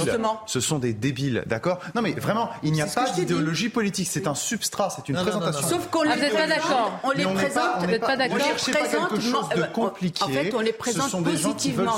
Ce sont des gens qui sont d'une vision mythologie, qui pensent qu'ils affrontent. Attendez, pardonnez-moi. Là, vous décrivez des brutes décérébrés sans aucune idéologie ni but politique. Mais c'est ce qu'ils sont. Quand nuit debout, quand nuit debout, Monsieur Lordon, qui est payé par la République comme enseignant, nous dit très clairement quand il y a un meeting, alors évidemment de l'horreur, Anne Hidalgo, quand il y a un meeting d'Anne Hidalgo, vous devez y aller, en, lui empêcher de prendre la parole. Ça, c'est pas les mêmes. C'est parce que derrière, ce qu'il veut, c'est la violence qui arrive, et il s'imagine dans sa petite tête un peu décérébrée que de la violence va naître le bonheur du peuple. C'est eux qui ont cassé le mouvement des Gilets jaunes. Hein, il y a des idéologues. Il suffit de lire Le Monde, il suffit de lire Libération. Mais c'est la stratégie du chaos, c'est tout. C'est la, stratégie du révolution. Avec des idéologues dans leur oui, mais du chaos sortira le bien-être. Et on sait que du chaos, c'est la vitesse. Vraiment, je pense, alors encore une fois, j'écoute ce que vous dites, moi je pense que vous mettez trop de politique sur ces éléments qui sont uniquement des éléments, enfin, des purs nervis, des, des gens violents. Moi, je, je sais, tous les ans, c'est pareil. Ils sont surtout présents. On les entend beaucoup parler. Là, c'est sur un meeting, mais aux, élections étudiantes. Je peux vous dire qu'aux élections étudiantes, à chaque, chaque, chaque élection, la droite dans la faculté de la cocarde étudiante, systématiquement, se fait, euh, est se fait tomber dessus par des antifas. Et il y a une impunité totale sur ces gens-là parce qu'ils sont très rarement poursuivis, très rarement condamnés. Et on l'a vu ici, il n'y a pas de réaction de leaders de gauche de leaders d'extrême gauche à ces violences. Citez-moi un seul meeting de droite d'un seul meeting pardon, de gauche qui, un jour, a été interdit par des milices d'extrême droite. C'est pas compliqué, ça n'a pas existé ces 10, 20, 30 dernières années. D'accord? Il y a un deux poids, deux mesures. Le gouvernement le sait, ça leur est très utile parce que ça permet de diaboliser, Alors, le gouvernement... pression ici sur le Rassemblement national, au cas particulier sur John Bardella. Ce sont des gens qui sont utiles au système qu'ils prétendent combattre. Et le, gouvernement dit qu'il ne les connaît pas, alors qu'ils sont fichés. Ils sont fichés S. Ils les connaissent. C'est pas possible de ne pas les connaître. Là, c'est une mais, poignée. oui, mais c'est bon. que ça ne trompe. Vous avez raison, ça ne trompe plus personne. Puis on a un arsenal juridique. Pardonnez-moi. Dans les policiers défilent pour dire qu'ils les connaissent. La révolution est dans les gènes de l'extrême gauche. La violence fait partie d'un outil politique. Donc ils ne sont pas dépolitisés. C'est dans leur gène. Regardez Mélenchon, la manière dont il se comporte, la manière dont il parle. Quand il a expliqué que c'est lui et d'autres LFI nous a expliqué si, si le résultat ne nous convient pas, on ira dans la rue. Alors il va vous dire oui, vous pouvez manifester. Vous avez déjà essayé de débattre avec ces gens-là vous avez déjà rencontré Moi j'ai déjà rencontré. Non, non, mais la démocratie, là c'est vraiment l'appréciation. Ne fait pas partie de leur ADN. Ce ne sont pas des gens qui. Mais on te dit pas le contraire, sauf que. Parce qu'ils ne veulent pas discuter. Mais la violence fait partie de la. Même quand ils discutent, ils n'ont pas, ils ont. Non, Vraiment, ils n'ont pas, ils ont pas le bagage. je vous promets. Dans les antifas, vous avez, moi aussi, je les. Hein. Moi aussi, j'ai discuté avec eux. Moi aussi, je me suis interposé en me prenant des coups dans la figure, sans, sans d'ailleurs ne répliquer, parce que je considère qu'il fallait pas augmenter la violence. Surtout, vous seriez dans votre euh, Je les ai vus s'en prendre à des personnes âgées assis par terre à coups de, de bottes et de tessons de bouteille. C'est pour ça que je suis intervenu. Et on a discuté. Ils ont encore une. Alors, il y a une partie, c'est un peu la lie de la société. Et moi, ça me fait très mal de voir des jeunes, très jeunes, très mhm. jeunes, il peut y avoir des 13, 14 ans, 12 ans, complètement décérébrés, shootés, etc. Ça, c'est une partie. D'accord. Mais il y a aussi les euh, idéologues. Il y a aussi ceux qui leur mettent. Parce que qu'est-ce qu'ils Qu'est-ce qu'il disait d'ailleurs, notamment à ma, femme Qu'est-ce que tu fais là, toi euh, Nous, euh, c'est la commune, et puis tu vas voir. Et elle lui a ah dit, mais attends, la commune, il y a moi, c'est mon nom qui est sur le mur de la commune. Moi, j'ai pas, pas la même On ne sort pas la euh, commune quand on n'a pas d'idéologie. Ils ignorent tout de la commune. Moi, pour tous les cas, des bobos repus. On attend Il y a des bobos. C'est des bobos repus. Il y, a, aussi. Et c'est euh, aussi certainement enfin, je vois qu'on y touche peu de gens du peuple, tu vois, des ouvriers, des choses comme ça. Il y a aussi des fils de la bourgeoisie. Voilà, c'est ça, qui cherchent une, une cause. Il y a le petit-fils d'un écrivain célèbre, plutôt à droite. Oui, ben on veut bien le nom. C'est-à-dire que l'impunité, elle vient de debout. D'abord, euh, ça, peut, ça sert le pouvoir. ils détruisent les Allez, s'il vous plaît, on marque une pause. quand il y a euh, des enfants de, la grande bourgeoisie, les fils, petits-fils et filles de nos hommes politiques, on marquer la pause. En tous les cas, ben, on attend encore les réactions de tous les bords politiques après ça, quelle que soit la personnalité politique dont on a voulu empêcher la réunion politique. Il est normal de dénoncer cela. Et c'est ça, de pouvoir permettre la démocratie. Version Madame Ursula von der Leyen. On va continuer à en parler. Et puis, je continuerai sur la rhétorique qui est employée post-fascisme. Mais qu'est-ce que c'est le post-fascisme En tous les cas, ici en France, on a entendu depuis ce matin, c'est le post-fascisme qui est au pouvoir en Italie. On va l'expliquer. On ira aussi sur ce qui s'est passé à Nantes avec cette jeune femme euh, qui a été euh, violée en, pleine rue. Autre sujet, la démission de Julien Bayou et la victoire de Sandrine Rousseau, la rousseauisation des esprits. C'est tout à l'heure dans quelques instants avec nos invités. Pas mal ça. Merci d'être avec nous. La suite de Midi News et cette question qu'est-ce que le post-fascisme? En tous les cas, pour certains, c'est évident puisqu'il est arrivé au pouvoir en Italie. On va quand même essayer de s'y pencher. Nous irons également à Nantes avec cette histoire terrible. Et puis nous finirons avec la démission de Julien Bayou. Est-ce la victoire de Sandrine Rousseau? On va expliquer tout cela, mais tout d'abord le journal. Rebonjour à vous, Olivier. Euh, rebonjour Sonia, bonjour à tous. Et vous allez en parler avec vos invités. La victoire du bloc des droites euh, en Italie. La coalition récolterait environ 43% des suffrages. Et Matteo Salvini, euh, dont le parti La Ligue appartient à la coalition, vante selon lui une stabilité à venir. Écoutez-le. Pendant la phase finale de la chute de Draghi, Certains politologues disaient qu'absolument nous n'aurions pas dû faire tomber le gouvernement parce que sinon et sinon et sinon, bah, l'économie préfère la stabilité, je pense. Donc, le fait de savoir que cinq ans de gouvernement stable nous attendent, un gouvernement qui s'adresse au marché parce que nous, nous allons euh, euh, dépasser la phase de tous les petits aides, etc., pour faire quelque chose de plus stable. Ensuite, la Ligue, avec ses parlementaires, euh, vont amener de la liberté d'entreprise, liberté d'éducation, liberté économique. En France, l'exécutif dévoile en Conseil des ministres le projet de loi finance, le budget 2023, qui prévoit une enveloppe de 935 millions d'euros pour revaloriser les enseignants. Une augmentation inédite selon Bercy, mais le ministre de l'économie a mis en garde ce matin. La France est à l'euro près. Éric Coquerel, président de la commission des finances, a réagi au projet de loi finance. Écoutez-le. On va dire un peu moins de baisse de dépenses publiques, mais pour autant, et c'est, euh, j'allais dire, euh, le, deuxième reproche que je pourrais faire à ce budget, il continue à garder euh, en optique l'idée que euh, l'impératif, c'est euh, quand même que l'État dépense moins, qu'il y ait moins de dépenses publiques et qu'on baisse les impôts des entreprises et de nos concitoyens les plus riches, c'est-à-dire en gros une politique de l'offre, de la compétitivité et malgré tout de baisse des dépenses publiques. Et puis une fusillade dans une école en Russie ce matin, au moins 13 morts, dont 7 enfants pour le moment. Selon le comité d'enquête de Russie, le suspect portait un t-shirt noir la symbolique nazie et une cagoule. En précisant que son identité était en train d'être établie, Vladimir Poutine a dénoncé un acte terroriste inhumain. Retour du débat dans un instant avec Sonia Mabrouk et ses invités. Mais avant le sport, retour sur cette défaite inquiétante hier des Bleus avant la Coupe du Monde de football au Qatar. Regardez votre programme avec Sector, montre connectée pour hommes. Sector, no limits.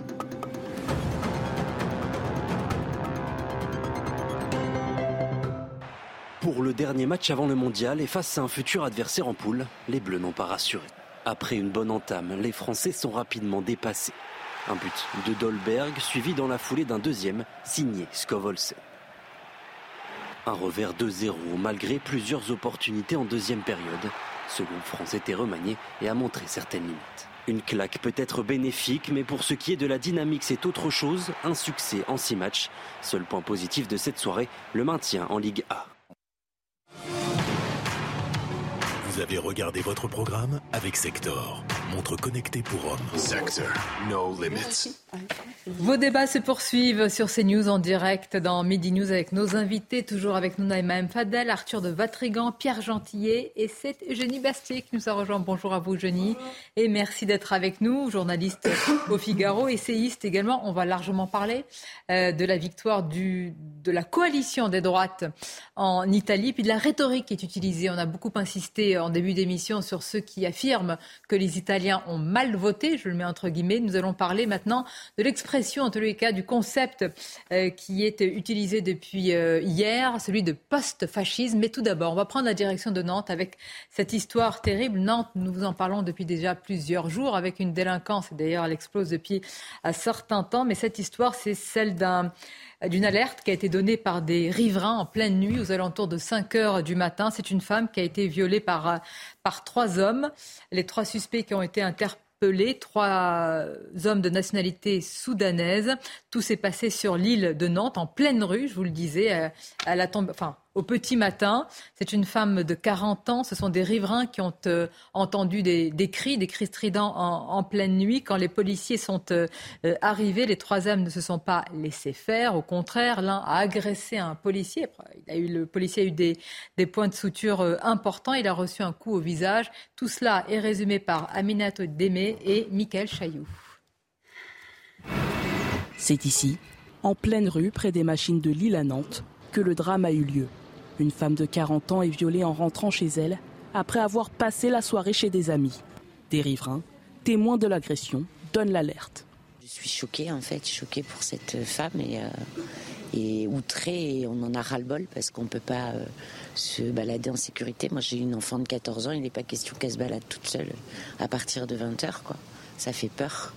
Selon le récit de la victime, trois hommes alcoolisés la suivent, lui demandent de l'argent la frappe violemment au visage face à son refus, puis la viole à plusieurs reprises. Il faut absolument que la justice euh, soit rendue, qu'elle soit très ferme pour que le message que l'on passe vis-à-vis euh, de ces gens-là, c'est qu'ils ne sont pas les bienvenus à Nantes euh, et que nous faisons tout ici pour que ça ne puisse plus se reproduire. Les trois suspects de nationalité soudanaise ont été déférés ce matin devant un juge d'instruction.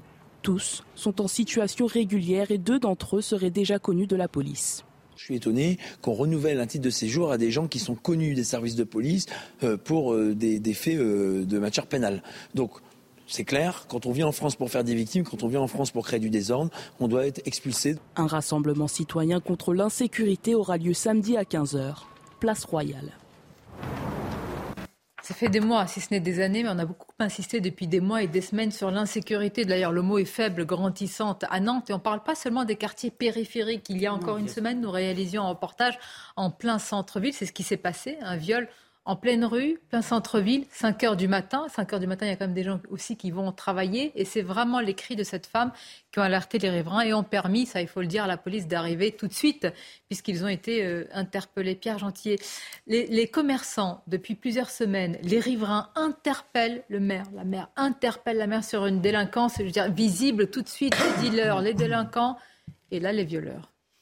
Bah oui, c'est-à-dire que Nantes euh, suit une trajectoire euh, particulièrement inquiétante. Hein. Il me semble qu'il y a encore quelques jours, euh, il y avait un classement des villes les plus dangereuses de France et Nantes a pris un certain nombre de points malheureusement Nantes, Paris, Marseille, au classement. Voilà. donc, donc évidemment, ça, ça fait écho un petit peu à cette dégradation. Par ailleurs, on a un maire effectivement à Nantes, qui est un maire de gauche, qui est dans la coalition, vous savez, Europe Écologie Les Verts, Parti Socialiste, qui considère au fond dans leur vision, un peu comme le maire de Lyon, hein, Grégory Doucet, euh, que l'insécurité n'est pas une priorité, que l'insécurité c'est un phénomène météorologique, un jour ça passe, il y a un nuage, puis le lendemain ça ira mieux, et qu'au fond euh, la mairie euh, n'a pas à se soucier de ces problématiques. Alors là-dessus on peut dire deux choses. Un, non, effectivement, ce doit être une priorité, mais en même temps, il faut le dire aussi, ce n'est pas que la faute de la mairie. Alors certes, elle a des œillères, mais là, on parle d'un sujet de politique nationale. Ce conseiller euh, municipal d'opposition, j'imagine, La République en marche, euh, disait, ces gens-là ne sont pas les bienvenus à Nantes, mais ils ne sont pas les bienvenus tout court sur le sol français. Ce sont des gens... En, situation, régulière. Mm. Ça prouve bien que la politique migratoire trop généreuse euh, qui est la nôtre ici paye et paye sur des incidences euh, criminelles, parce que là, il faut le dire, la politique, euh, la politique migratoire de notre pays ici a des incidences criminelles. Nous accueillons beaucoup trop, beaucoup trop d'étrangers par an. Nous avons au moins 300 000 entrées légales, je ne parle que des entrées légales euh, par an. Que faisaient ces gens sur ce territoire? Comment ont-ils pu venir? Comment le titre de séjour de ces trois Soudanais a-t-il pu être renouvelé? Ce, ce n'est pas euh, conditionné, euh, malheureusement. Moi, j'ai lu effectivement les récits de, cette de cette scène hier, enfin, c'était avant-hier en l'occurrence, c'est absolument épouvantable. Euh, mais malheureusement, ces faits sont légion. On a des œillères sur ce sujet-là. Pourtant, pourtant, le ministre de l'Intérieur, il y a un mois, un mois et demi, avait publiquement pour la première fois évoqué les chiffres de la délinquance et de la part des étrangers dans la délinquance. Je vous rappelle qu'à Paris, c'est 49%, euh, pas 48%, et à Lyon, c'est 39%. D'accord? Donc, à un moment, il va falloir ouvrir les yeux, se dire qu'il y a des gens qu'on ne doit plus accueillir sur notre sol. Mais, oui, mais avant de les accueillir, il n'y a pas eu, il n'y a pas eu de, ni de crime, ni de délit. Donc, comment vous faites? En amont, quelles conditions ben, vous en mettez? amont, on, réduit drastiquement ah l'immigration pour éviter ce genre de risque. ça ne veut pas dire que toute personne qui sur entre sur le sol est un violeur. Non, mais c'est une évidence. Mais, nous prenons un risque. Et c'est un risque trop important et cette femme l'a payé. Voilà. Eugénie Bastier. Oui, il y a eu d'autres cas à Paris cet été. On se souvient de cette touriste américaine qui avait été violée euh, cet été à Paris, euh, début août, euh, au bord des quais de la Seine, par aussi un, sans domicile fixe, probablement d'origine algérienne, d'après ses dires. donc on voit bien que c'est un problème prégnant. Moi, ce qui m'étonne, c'est le silence des féministes françaises euh, par rapport à ce sujet, parce que c'est vrai que dans, la vulgate, on va dire néo-féministe... Elles sont trop occupées à dénoncer voilà, l'Italie dont on va parler. À, dénoncer... Euh, euh, ce qui se passe dans les, dans, les partis politiques, mais il y a quand même un deux poids deux mesures assez flagrant, c'est-à-dire que si c'était, si ça, si ces viols s'étaient passés dans une entreprise du CAC 40, dans un journal, dans un journal ou par des hommes politiques blancs, elles seraient les premières à les, dénoncer. Là, elles sont pudiques, on va dire, pour le moins sur, sur ce sujet. On se souvient Caroline Haas, quand on l'avait dit qu'il y avait de l'insécurité dans les rues à Paris, avait avait suggéré qu'il fallait élargir les trottoirs, euh, ce qui rendrait euh, finalement euh, le, vivre ensemble. Vous ne croyez pas, c'est bien dire, il y a une autre réaction pas liée à cela de Caroline Haas qu'on va voir sur l'insécurité dans quelques instants. Oui, euh, vous parlez sans doute de son tweet sur les prisons qui moi aussi m'a. Peut-être qu'on peut le voir d'ailleurs, comme ça vous. Caroline Haas, grande féministe devant l'éternel, qui a dit que plus on construit, plus on enferme. La construction de prisons ne permet jamais de lutter contre la surpopulation carcérale. Donc en même temps, il faut tous, les hommes, tous les hommes sont, de, sont, devraient aller en prison parce que ce sont des violeurs et en même temps on veut abolir les places de prison. Donc comment on lutte contre l'insécurité Et abolir les prisons. Oui. Et ça, c'est pour moi le grand paradoxe de, cette gauche euh, féministe et d'ailleurs euh, de cette extrême gauche qui est anti-répression et qui en même temps veut faire de la répression partout quand il s'agit d'ailleurs du féminisme. Mais à un moment, euh, la meilleure manière de lutter contre les violeurs, c'est de les mettre en prison. Dites-moi, et de qui construire un système judiciaire efficace qui les met en prison, qui les empêche de réciter. Mais qui croit aujourd'hui qu'en tarissant juste le flux migratoire, on va résoudre il y a, non, mais.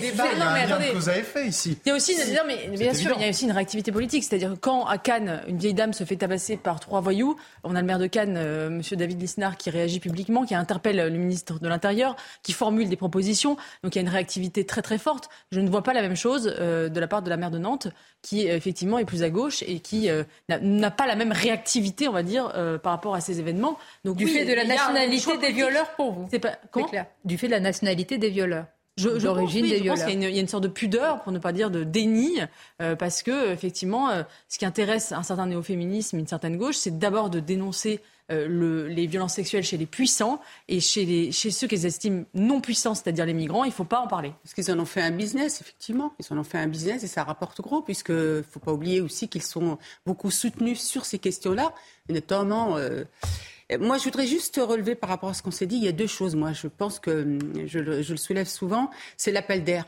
C'est-à-dire qu'aujourd'hui, quand vous venez d'une manière illégale, vous pouvez espérer être régularisé. Donc à un moment, il ne faut plus qu'il y ait possibilité. Donc si on décide que dorénavant, quand vous venez en France, pas par une voie, je veux dire, légale, vous ne serez jamais régularisé. Parce qu'aujourd'hui, vous avez des possibilités d'être régularisé. La deuxième chose, aujourd'hui, au niveau des cartes de séjour, effectivement, euh, on ne regarde pas le casier judiciaire quand on renouvelle.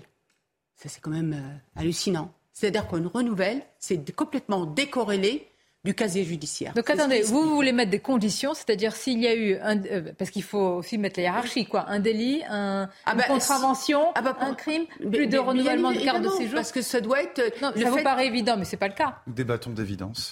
oui, mais, euh, oui, mais c'est pas une évidence. Débattons d'évidence, pour certains, oui, ça paraît compliqué. Mais non, les trois Soudanais en question, d'après le reportage, il y en a deux des services de police. Oui. Donc ils avaient déjà commis des actes en France. D'accord, mais c'est pas pour autant qu'ils sont en situation irrégulière. Ah, mais ça, c'est pas oui, En fait, il y, a deux. il faut quand même demander un moment aux politiques et euh, locales et euh, nationales de rendre des comptes. Parce que quand, vous avez des maires de gauche qui préfèrent mettre euh, des urinoirs non mixtes ou des, des, des, pistes cyclables non genrées à la place de caméras de surveillance, ça veut dire qu'ils ne privilégient pas, ils ne, parce qu'ils n'y croient pas ou parce qu'ils ne veulent pas la sécurité, la sécurité de leurs administrés. Et donc ça, c'est un problème qui est immédiat. Ensuite, il y a un deuxième problème qui est immédiat, c'est évidemment la justice.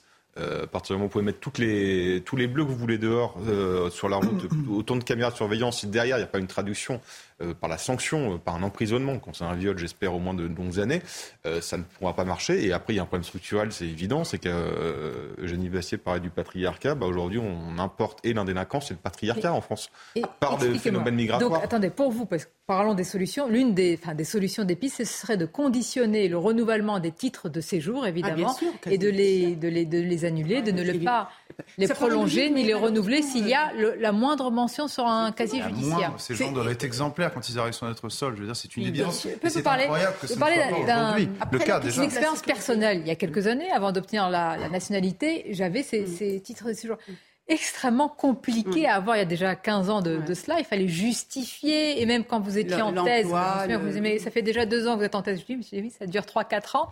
Et c'était extrêmement compliqué. Alors, c'est pour ceux qui sont en situation régulière, qui ne commettent pas c'est un parcours souvent vraiment du combattant et kafkaïen mm. pour obtenir ces papiers. Et donc, avant, pour ceux qui commettent euh, tout cela, ce serait une facilité. C'était euh, connecté. Bah et un tampon. Même, euh, bah non. Sonia, bah c'était même connecté au fait que vous ayez un travail. Ah, auparavant, il fallait que vous ayez un travail pour avoir la carte de séjour renouvelée. J'ai connu ça aussi avant d'avoir l'institut français. Aujourd'hui, non. Vous pouvez être effectivement sans, euh, sans, travail et vous aurez quand même le renouvellement de votre euh, carte de séjour. Vous pouvez être effectivement avec les aides sociales, vous aurez quand même. Donc effectivement, il y a un problème et c'est pour ça qu'il faut repenser tout ça. Concernant la sécurité, moi je me pose la question aujourd'hui. Il y a non-assistance à personne en danger.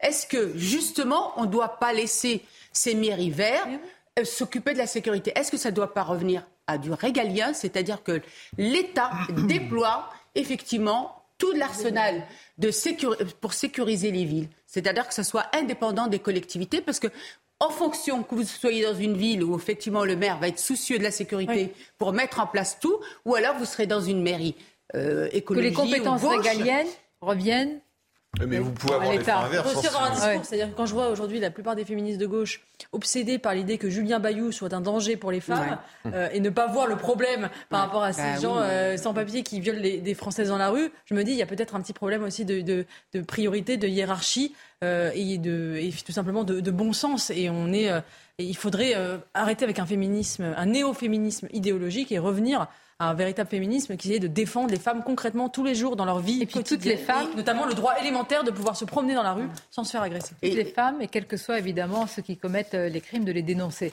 Bon sens, vous avez employé le mot. On va en parler du bon sens et du bon emploi des mots également pour qualifier ce qui se passe notamment en Italie. Alors c'est le c'est ce qui est le plus employé. Vous l'avez sans doute entendu ce matin à la radio. Vous écoutez peut-être, vous regardez écoutez à la télévision le post-fascisme. Le post-fascisme est au pouvoir avec l'arrivée de euh, Madame Mélanie. Alors qu'est-ce que le post-fascisme? Vous avez beaucoup réagi sur les réseaux sociaux à ce sujet, euh, Bastier. Alors c'est vrai que moi j'attendais qu'on me donne une explication sur qu'est-ce que ce mot post-fascisme, qu'est-ce qu'il représente, est-ce que ça veut dire après le fascisme Est-ce que ça veut dire un, fascisme déguisé, un crypto-fascisme, euh, un néo-fascisme J'avoue être assez perplexe, surtout qu'en lisant la presse italienne ce matin, notamment les principaux journaux, euh, La Repubblica ou le Corriere de la Sera, euh, il n'y a pas, enfin, on n'emploie pas ce mot en Italie.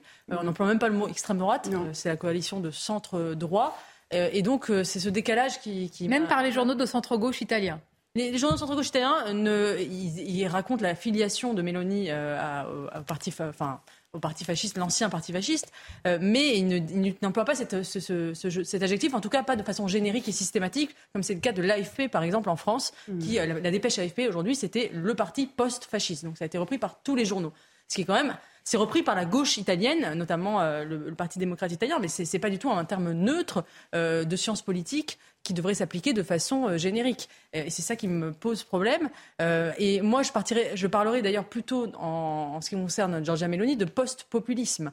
ça me paraît plus juste, parce que c'est un parti, finalement, après l'expérience populiste, notamment de, de l'alliance Cinque Stelle, le mouvement de gauche populiste, et la, la Lega de Salvini, euh, qui, a pas, qui a échoué, eh bien, c'est un parti finalement de droite qui intègre cet échec du populisme et qui le dépasse dans une, dans une forme de droite. Oui, mais post-populisme, ça fait moins peur que post-fascisme. Exactement. Voilà, donc, on sait pas... sert le mot fascisme, il sert euh, à, faire peur. Et d'ailleurs, il y a un politologue italien qui, qui, emploie le mot anti-antifascisme. Et il dit que finalement, une partie de la droite italienne et des, des, des, des, des Italiens sont exaspérés tellement de l'usage du mot fascisme à toutes les sauces qu'ils font, pratiquent l'anti-antifascisme et que c'est un, des ressorts du vote euh, pour Giorgia Meloni. Alors on va voir dans quelques instants ces déclarations, mais il est vrai qu'on ah, on a l'habitude d'exhumer les déclarations des responsables. On l'a beaucoup fait pendant la campagne présidentielle en France pour certains des responsables.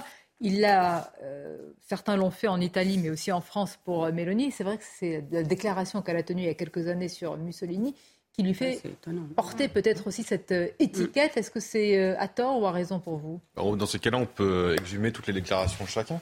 Et encore une fois, on va, parler, on va exhumer celle de Plenel sur cet endroit noir, par exemple. Ça fait deux fois Parce que Plenel ne fait que d'attaquer en ce moment. Euh, voilà, on dit le fascisme est à nos portes. Lui, il a fait un papier pour expliquer que le terrorisme avait raison de tuer les Israéliens. On peut exhumer le, tout le maoïsme de libération. On peut exhumer euh, toute la promotion de la pédophilie du monde. On peut s'amuser à ce petit jeu. Et encore une fois, le musée des horreurs à gauche me paraît bien plus rempli que celui de Mélanie. Et alors, par contre, je pense qu'il y a une, une inculture, mais il y a aussi peut-être une malhonnêteté, parce que d'où vient ce mot post-fasciste qui est complètement bidon? Il vient du fait que Mélanie ait créé son parti avec un ancien vétéran du mouvement social italien qui était le, le, le parti créé en 46 pour pouvoir essayer de prolonger le fascisme de Mussolini. Mais sauf qu'il a été créé aussi avec une deuxième personne qui s'appelle Guido Crosetto, qui est un démocrate chrétien. Or, la démocratie euh, chrétienne, le parti italien, vient du Parti populaire italien et le fondateur de ce parti et faisait partie de la résistance antifasciste pendant la guerre civile. Donc c'est quand même amusant qu'on parle que d'un côté et pas de l'autre. Ils sont trois dans ce parti-là, trois fondateurs. Et bizarrement, on retient que l'héritier, soi-disant, du fascisme. On va quand même sans exhumer, sans aller jusqu'à prendre des, des, réactions, des propos de Mme Mélanie d'il y a plusieurs années. On a pris cette dernière déclaration très intéressante sur l'identité, la civilisation et l'islam. Vous me direz ce que vous en pensez. On va marquer une courte pause. Et puis on parlera de Julien Bayou, démission sans enquête, sans plainte. Est-ce la victoire de Madame Rousseau? Ça ne va pas vous faire plaisir, Eugénie Bastier. Vous allez nous dire si c'est le cas. La rousseauisation des esprits est-elle en marche? La a fonctionné. Euh, la quoi? Oui On va en parler. Une courte pause et on se retrouve.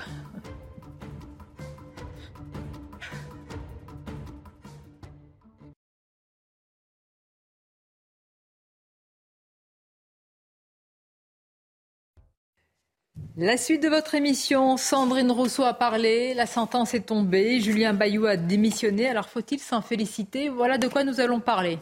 Vous avez vu la rime là depuis tout à l'heure? Ah, bravo. Merci. À vous Audrey. En rime, le journal s'il vous plaît. La France épinglée par le comité euh, européen des droits sociaux du Conseil euh, de l'Europe en cause euh, le plafonnement des indemnités au prud'homme en cas de licenciement abusif, trop faible selon le comité. Il serait insuffisant pour réparer le préjudice subi par la victime. Le comité avait été saisi dès l'instauration de ce plafond en 2017 par plusieurs syndicats. Alors que des manifestations ont eu lieu et que de nombreux Russes fuient le pays, le Kremlin a admis des erreurs au cours de la mobilisation de centaines de milliers de réservistes pour aller euh, combattre en Ukraine. Il a en outre euh, indiqué que les autorités n'avaient pas pris de décision concernant la fermeture des frontières aux hommes en âge de combattre. Enfin, un diamant rose géant, une pierre très rare, va être mis aux enchères à Genève au mois de novembre. Il pourrait se vendre jusqu'à 35 millions de dollars avec plus euh, de 18 carats. C'est le plus gros diamant rose de cette qualité jamais mis aux enchères. Il a été monté, vous le voyez, sur une bague avec de part et d'autre des diamants blancs. Et eh ben voilà, on était ben tous en train de regarder avec attention. Merci beaucoup Audrey pour ce rappel de l'actualité. Alors je vous l'ai dit, dès qu'elle parle, ils tremblent. Tous. Et ça finit par une démission. Mais c'est pas un, évidemment, c'est un sujet sérieux, ce n'est pas anodin. Pour le moment, il n'y a ni plainte, ni enquête autour de Julien Bayous, simplement des faits supposés de violence euh, psychologique qui l'ont fait démissionner de ses fonctions, en tous les cas, euh, de secrétaire national du Parti Europe Écologie Les Verts et de président du groupe euh, à l'Assemblée. Je posais la question à Eugénie Bastier, est-ce que c'est la rousseauisation des esprits? Elle a parlé, ils ont tremblé, ils sont partis je crois qu'il ne faudrait pas s'arrêter qu'au cas de Sandrine Rousseau, parce que c'est un mouvement qui est générationnel, qui est idéologique. C'est ce que euh, moi personnellement j'appelle le néo-féminisme, qui est un féminisme euh, qui est au féminisme ce que la terreur était à la Révolution française, euh, c'est-à-dire une radicalisation et une volonté de finalement de, chasser sans, sans, autre forme de procès sous la, sous la simple mention du, soupçon. Et je crois que Julien Bayou a eu tort de se mm. défiler, de refuser de se défendre.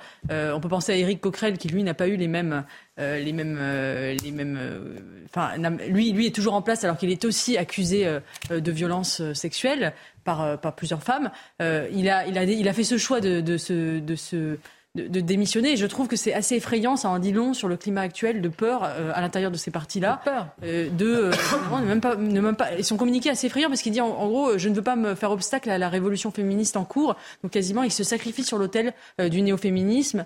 et c'est absolument terrifiant parce que c'est vraiment, on voit là la, la mécanique de l'idéologie qui ne laisse pas la place au doute et qui surtout règle dans l'opinion publique euh, des choses qui devraient être réglées dans les tribunaux euh, ou alors ne pas, ne pas être. Euh, D'accord, mais le temps politique et médiatique, combien de fois on l'a dit, n'est pas le temps de la justice. Est-ce qu'il aurait vraiment pu se maintenir avec tout cela? Il n'y a pas de plainte? Il n'y a même pas le. Non, mais, je pose action. Est-ce qu'il aurait pu au sein de son parti Mais alors qu'apparemment, une motion se préparait contre lui. Le lynchage médiatique et le lynchage de, et le lâchage de ses copains.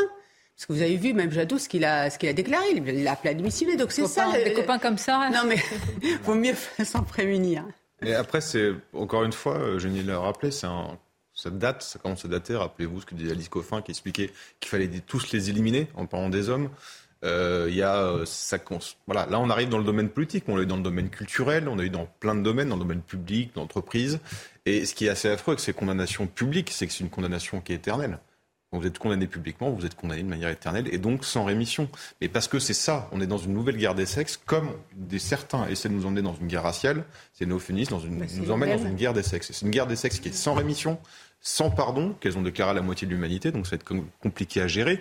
Mais ce qui est assez euh, derrière, il y a quand même pas chez toutes, mais chez une partie euh, d'elles, euh, on voit bien le substitut antiraciste derrière. C'est-à-dire que le principe est d'expliquer l'origine du mal du mal, c'est le mal, blanc, hétérosexuel, occidental. Donc vous allez l'éliminer, mais tout ça pour arriver à une espèce d'androgyna mentale de l'indifférenciation de tout. Oui, mais j'entends, mais qui s'est fait passer pour des planches colombes? Qui a fait les leçons? Qui a donné des leçons matin, midi et soir? Est-ce que ce n'est pas Julien Bayou qui, à chaque fois, demandait une démission avant même de dire bonjour quand il y avait justement des suspicions L'arroseur arrosé. Donc, franchement, il est difficile de ne pas s'appliquer à lui-même ce qu'il demande depuis euh, des ah bah années. c'est normal. Oui, mais comme on pense pas comme eux, on va pas s'en réjouir. France Insoumise euh, dans, dans quelques Mais non, mais vous croyez pas, vous croyez pas si bien dire, mais je pense qu'effectivement là. Euh, Sandrine Rousseau, parce que là, en l'occurrence, il faut quand même rappeler une chose, enfin, on va encore le rappeler, c'est simplement une déclaration de Sandrine Rousseau qui provoque un débat et qui provoque aujourd'hui finalement la démission de, Julien Bayou. Et, on voit que ça, plus Adrien Quatennens, plus, euh, enfin je veux dire, effectivement tout ce mouvement qui est, qui est en marche, euh, on se demande s'il va rester euh, dans le bureau exécutif. Et pour vous, c'est planifié, orchestré, hein. pensé, théorisé depuis des années Alors c'est théorisé, mais je ne pense pas que ce soit planifié. Je ne pense pas qu'il y ait une, une intention, enfin planificatrice. Il n'y a pas de croisade politique de ce Il y a je, pense pas. En revanche, je pense qu'il y a un rêve. Je pense qu'il y a un rêve concrètement de, ici de Sandrine Rousseau, c'est de faire en sorte qu'il y ait un appareil politique à gauche euh, dominant qui soit dirigé essentiellement par des femmes. Et je vais vous dire secrètement, euh, moi, je, je suis, j'aimerais que Sandrine Rousseau soit la candidate unique de la gauche pour 2027. Non, mais vous, vous avez de mauvaises pensées. Je sais pourquoi vous le souhaitez. vraiment, je l'encourage vivement, mais vraiment. Non mais, mais, là, on est en train d'accuser sans preuve quand même. C'est terrifiant. c'est grave, mais ça concerne que la gauche en l'occurrence. Je, je, pense que Sandrine Rousseau, c'est plus euh, Savonarole que Machiavel, c'est-à-dire qu'elle est plus animée. par une idéologie de, de purification sociale. Comment vous avez, quel mot vous avez employé tout à l'heure? Là la, couillotine. Ah oui, parce que c'est un mot qui est employé par euh, certains, euh, certains féministes. Mais ne vous excusez pas. Euh, tapez, sur Twitter couillotine, il y a même un, un, dessin, vous verrez. Euh, c'est, on, on arrive un peu, l'effet que m'a fait Julien Parce qu'il y avait un côté, genre, je, je me sacrifie sur l'autel, voilà, je, je, je, sacrifie mes attributs sur l'autel du néo-féminisme triomphant. Euh, et, mais, mais je pense qu'il y a derrière une véritable idéologie, y voir des calculs politiciens, je pense que ça va beaucoup plus loin que ça.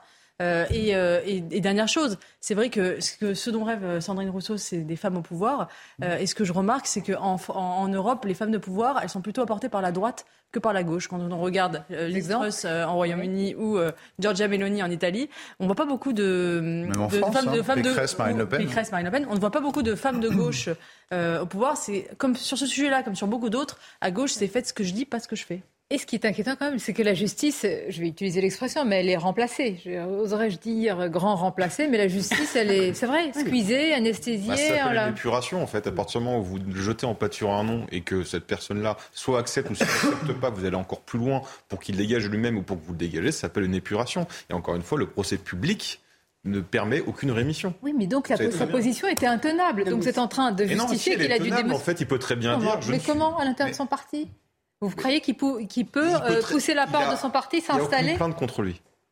Il l'a dit lui-même. Eric Coquerel l'a fait que lui-même est colonisé. Pas condamnable. Lui-même est colonisé par, par cette idéologie. Non, mais attendez, je vais être provocateur, mais quel est le problème? Encore une fois, ce sont leurs propres règles. Ils appliquent leurs propres règles. Leurs règles, voilà, point. Ça concerne pas tous les chiquiers politiques. Ça concerne une partie ah, marginale de l'échiquier politique, enfin, en voie de marginalisation. Donc moi, je suis pas quand même les. Je suis pas contre. Ils appliquent leurs propres règles. Mais Pierre détruisent. Moi, je regrette un recul de l'État de droit. Ils ont le droit. Non, non, ils ont le droit d'appliquer eux-mêmes leurs propres règles. Oui, mais je crois que c'était sur Europe 1 qu'il y avait une ancienne ministre, en l'occurrence, qui qui évoquait euh, à votre micro. Euh, et moi, j'étais tout à fait d'accord sur le fait que les partis politiques se régissent de la manière qu'ils le veulent. Voilà. Mais ils ne régissent pas que leurs partis politiques. Ils ont régi aussi d'autres. Damien Abad, rappelez-vous. Ah mais là, il y a pression. Non mais, là, ils ont, non, mais c'est ce qu'ils ont fait. Ils ont fait pression. Sandrine Rousseau, qu'est-ce qu'elle a dit? Elle a dit, quand il voudra prendre la parole, ce sera le chaos on l'empêchera. Donc euh, on voit bien qu'en fait, ils vont au-delà de leur parti politique. Ils essaient de faire pression, mais c'est aux autres formations politiques de résister à cette mais on pression. Peut aussi Certains les épaules, d'autres ne l'ont pas. On peut s'opposer aussi à leurs propres règles, et Dieu sait que Quatennens et Bayou, je les porte pas dans mon cœur, mais là, ils me font plus de peine, et j'ai qu'une envie, c'est de les défendre aujourd'hui, parce que c'est une injustice, c'est une épuration, c'est simplement dégueulasse qui arrive, et je vais pas me réjouir parce que eux-mêmes auraient fait ça à d'autres personnes sans Est-ce qu'on a basculé dans un ordre moral du cas Bayou Parce que Quatennens a effectivement admis avoir euh, giflé sa femme ce qui est un mm. acte inexcusable et on peut euh, on peut comprendre qu'ils se mettent en retrait de, de, la vie politique euh, et parce qu'il y a une enquête parce qu'il y a une main courante parce qu'il y, a la justice qui, qui s'en mêle mmh. euh, Bayou pour le coup et c'est là où moi ce que je reproche principalement aux néo-féministes c'est de tout mettre sur le même niveau mmh. c'est-à-dire qu'il n'y a plus de hiérarchie il n'y a plus de nuance oui mais alors jusqu'où ça va infuser? Est-ce qu'on n'est pas en train de basculer dans cet ordre moral qui fait que alors il n'y a rien de répréhensible sur le plan judiciaire il y a, même plainte, il n'y a rien, et bien on a déjà basculé dans cet ordre-là, et demain, ça sera bah, finalement un responsable politique, syndical, peu importe, dans une entreprise. Moi, je trouve ça, moi, je trouve ça effrayant, parce que, bon, encore une fois, on peut dire c'est au niveau de leur petit parti, ok, c'est entre eux, mais non. Parce qu'aujourd'hui, c'est en train de, de, de, d'éclabousser tout le monde. Et on peut s'inquiéter aussi de la dérive, parce que ça veut dire que c'est des portes ouvertes.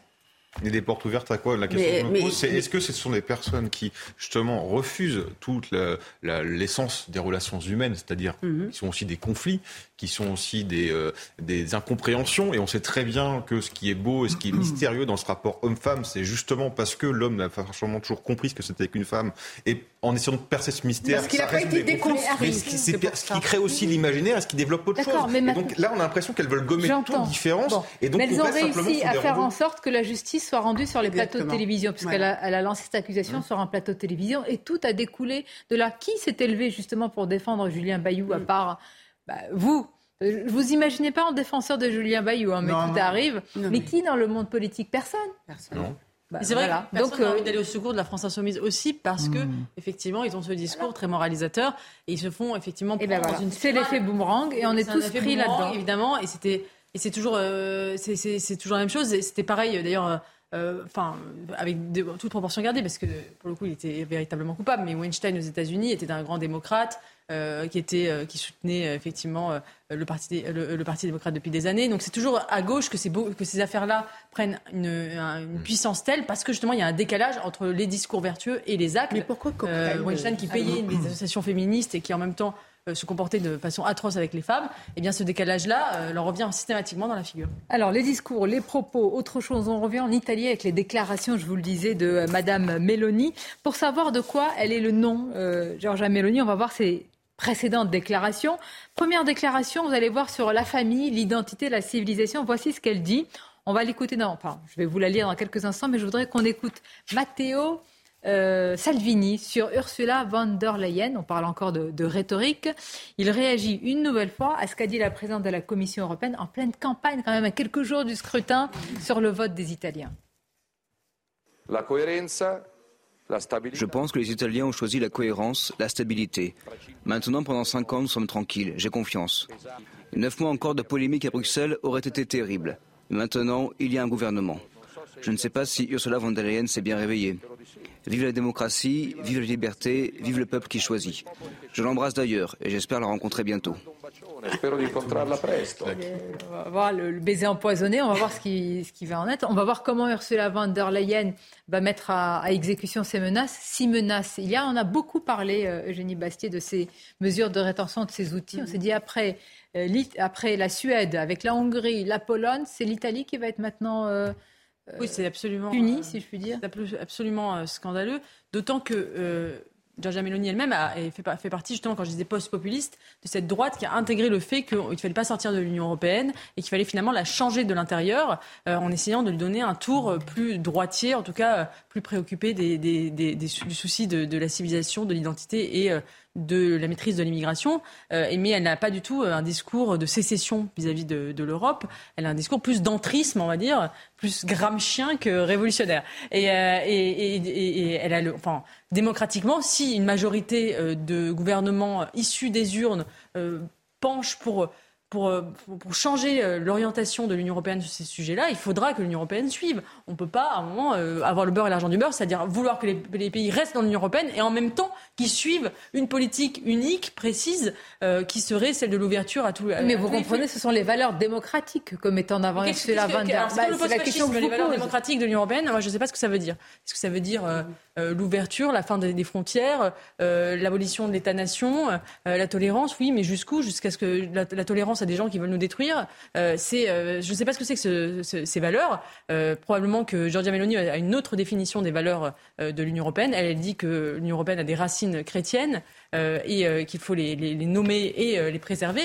Je, je, suis sûre d'ailleurs qu'on peut trouver des points d'accord qui transcendent d'ailleurs les clivages politiques sur, ces valeurs. Mais euh, justement, euh, Ursula von der Leyen semble vouloir exclure à partir de ces valeurs. Alors justement, sur euh, la vision de l'identité de la civilisation de Madame Mélanie, les voici. Voici ce qu'elle dit. Oui à la famille naturelle. Non au lobby LGBT. Oui à l'identité sexuelle. Non à l'idéologie du genre. Oui à la culture de la vie. Non à l'abîme de la mort. Oui aux valeurs universelles de la croix non à la violence islamiste, oui aux frontières sûres, non à l'immigration de masse, oui au travail de nos citoyens, non à la grande finance internationale, oui à la souveraineté du peuple, non à la bureaucratie de Bruxelles, oui à notre civilisation, non à ceux qui veulent la détruire. Qu'est-ce que vous relevez de choquant, Naïm Fadel? Moi, euh, écoutez, je pense qu'on peut se retrouver euh, sur beaucoup de points. la question de la famille, la question de faire nation, la question de la souveraineté, de la sécurité. Euh, c'est normal. La question aussi de, de l'immigration non contrôlée, ben, je pense qu'elle se pose à tous, les, à tous les pays. Donc si l'Europe ne comprend pas ça, justement, on a ce, qui s'est passé aujourd'hui en Italie, qui revient en, en boomerang, parce qu'à force de ne pas écouter les peuples, eh bien, effectivement, les peuples votent, mais pas comme elle veut, elle, Madame autre déclaration, cette fois-ci sur l'islam. C'était il y a quelques mois, je vous la lis. Si vous vous sentez offensé par le crucifix, ce n'est pas ici que vous devez vivre. Le monde est vaste et il est plein de nations islamiques où vous ne trouverez pas un crucifix parce que les chrétiens y sont persécutés, les églises y sont rasées. Mais ici, nous défendrons ces symboles, ces églises et nous défendrons notre identité. Nous défendrons Dieu, la patrie et la famille. Ça fait beaucoup réagir. Faites-vous une raison. Nous nous battrons contre l'islamisation de l'Europe parce que nous n'avons aucune intention de devenir un continent musulman. Nous défendrons Dieu, patrie, famille. C'est vrai, pour un, pour, un, pour un Français euh, qui est habitué à la laïcité à la française, ça peut paraître choquant, mais euh, encore une fois, il y a des différences culturelles entre les pays. En Italie, il n'y a pas le même principe euh, de la laïcité qu'en France. Il y a des crucifix dans les écoles. Euh, ça, il, y a eu, tout un débat d'ailleurs là-dessus. c'est à ça qu'elle fait référence, parce que certains voulaient les, enlever, mais euh, d'autres considéraient que ça faisait partie du patrimoine culturel italien. donc on n'est pas du tout dans... L'Italie est encore profondément catholique, même si elle envoie aussi des christianisations comme tous les pays européens.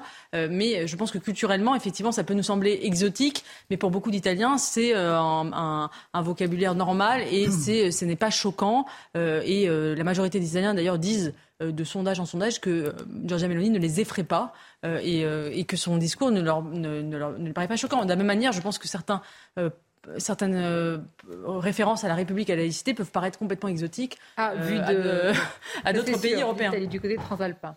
Mais ce qui est amusant, c'est qu'on se rappelle que Salvini avait été aussi élu par les urnes, sur les mêmes ressorts et à peu près le même programme que Mélanie. Donc si c'était vraiment fasciste, si c'était vraiment si affreux que ça, ils n'auraient peut-être pas recommencé à moins d'être complètement crétins.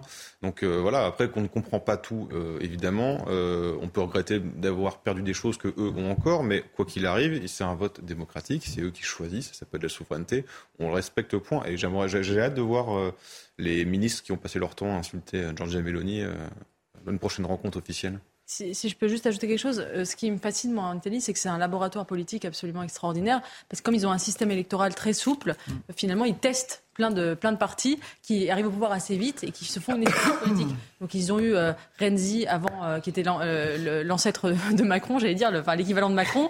ils, ont eu le, ils ont eu le mouvement 5 étoiles qui était avant les Gilets jaunes. Ils ont eu la Lega de Salvini avant le populisme de Marine Le Pen. Là, ils ont Mélanie qui est une sorte, un peu le programme de Zemmour, on pourrait dire, à l'italienne.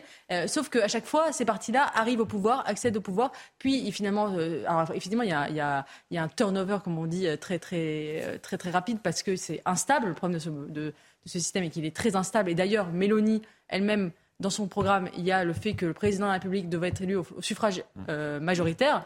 Ce qui signifierait d'ailleurs, je pense qu'elle n'aurait pas pu accéder au pouvoir si cette mesure avait été mise en œuvre. vous la comparez, euh, vous comparez son programme à celui d'Éric Zemmour, c'est vrai, et en même temps c'est un objet quand même politique assez. Sauf sur l'Ukraine et sur la Russie, où elle est beaucoup plus. C'est quand même beaucoup. Elle est... C'est beaucoup, c'est comme ça qu'elle a tué sa Sur, sur, vraiment sur les États-Unis, il faut retrouver ses déclarations. Elle est elle est alignée. Ah bah, elle est sur une position une atlantiste. Sur l'Ukraine, euh, d'ailleurs, c'est euh, assez sur la continuation du soutien. L'Italie, c'est pas, c'est pas étonnant. Il y a beaucoup de. de bah, il y a une tradition depuis la, seconde, la, fin de la Seconde Guerre mondiale, effectivement, plutôt pro-atlantiste, avec tout de même attention des, des rapprochements avec la Russie parfois. Conservatrice sur les sujets sociétaux, sur l'économie plutôt libérale? Je pense, que c'est exactement. Vous venez de définir, d'utiliser les deux adjectifs qu'il a qu'il a en tout cas, son programme est plutôt libéral conservateur elle en elle-même, je pense, au vu de ses différentes déclarations, c'est une conservatrice. Hein. Le mm. conservatisme, c'est pas un truc qui sort de l'extrême droite. Euh, donc c'est ça aujourd'hui, euh, George Meloni, c'est ça la coalition qui va diriger euh, le parti. Quand la question a été posée à Marion Maréchal Le Pen, elle dit non, pas d'extrême droite, parce qu'elle dit l'extrême droite, c'est anti-parlementaire, c'est un parti mm. autoritaire, c'est pas le cas de. Non, absolument pas. attendez, encore une fois, on les compare, au, on, on compare Georgia Meloni à une fasciste.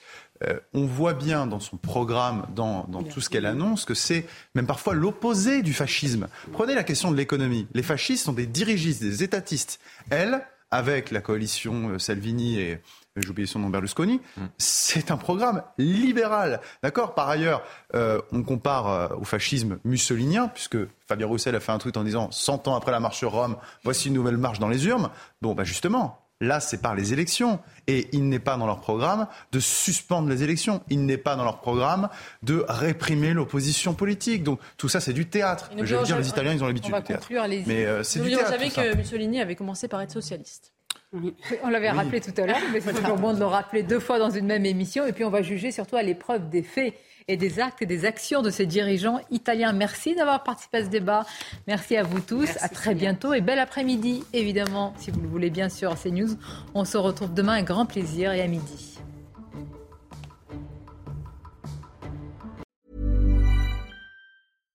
Hi, I'm Daniel, founder of Pretty Litter. Cats and cat owners deserve better than any old-fashioned litter. That's why I teamed up with scientists and veterinarians to create Pretty Litter. Its innovative crystal formula has superior odor control and weighs up to 80% less than clay litter. Pretty Litter even monitors health by changing colors to help detect early signs of potential illness. It's the world's smartest kitty litter. Go to prettylitter.com and use code ACAST for 20% off your first order and a free cat toy. Terms and conditions apply. See site for details.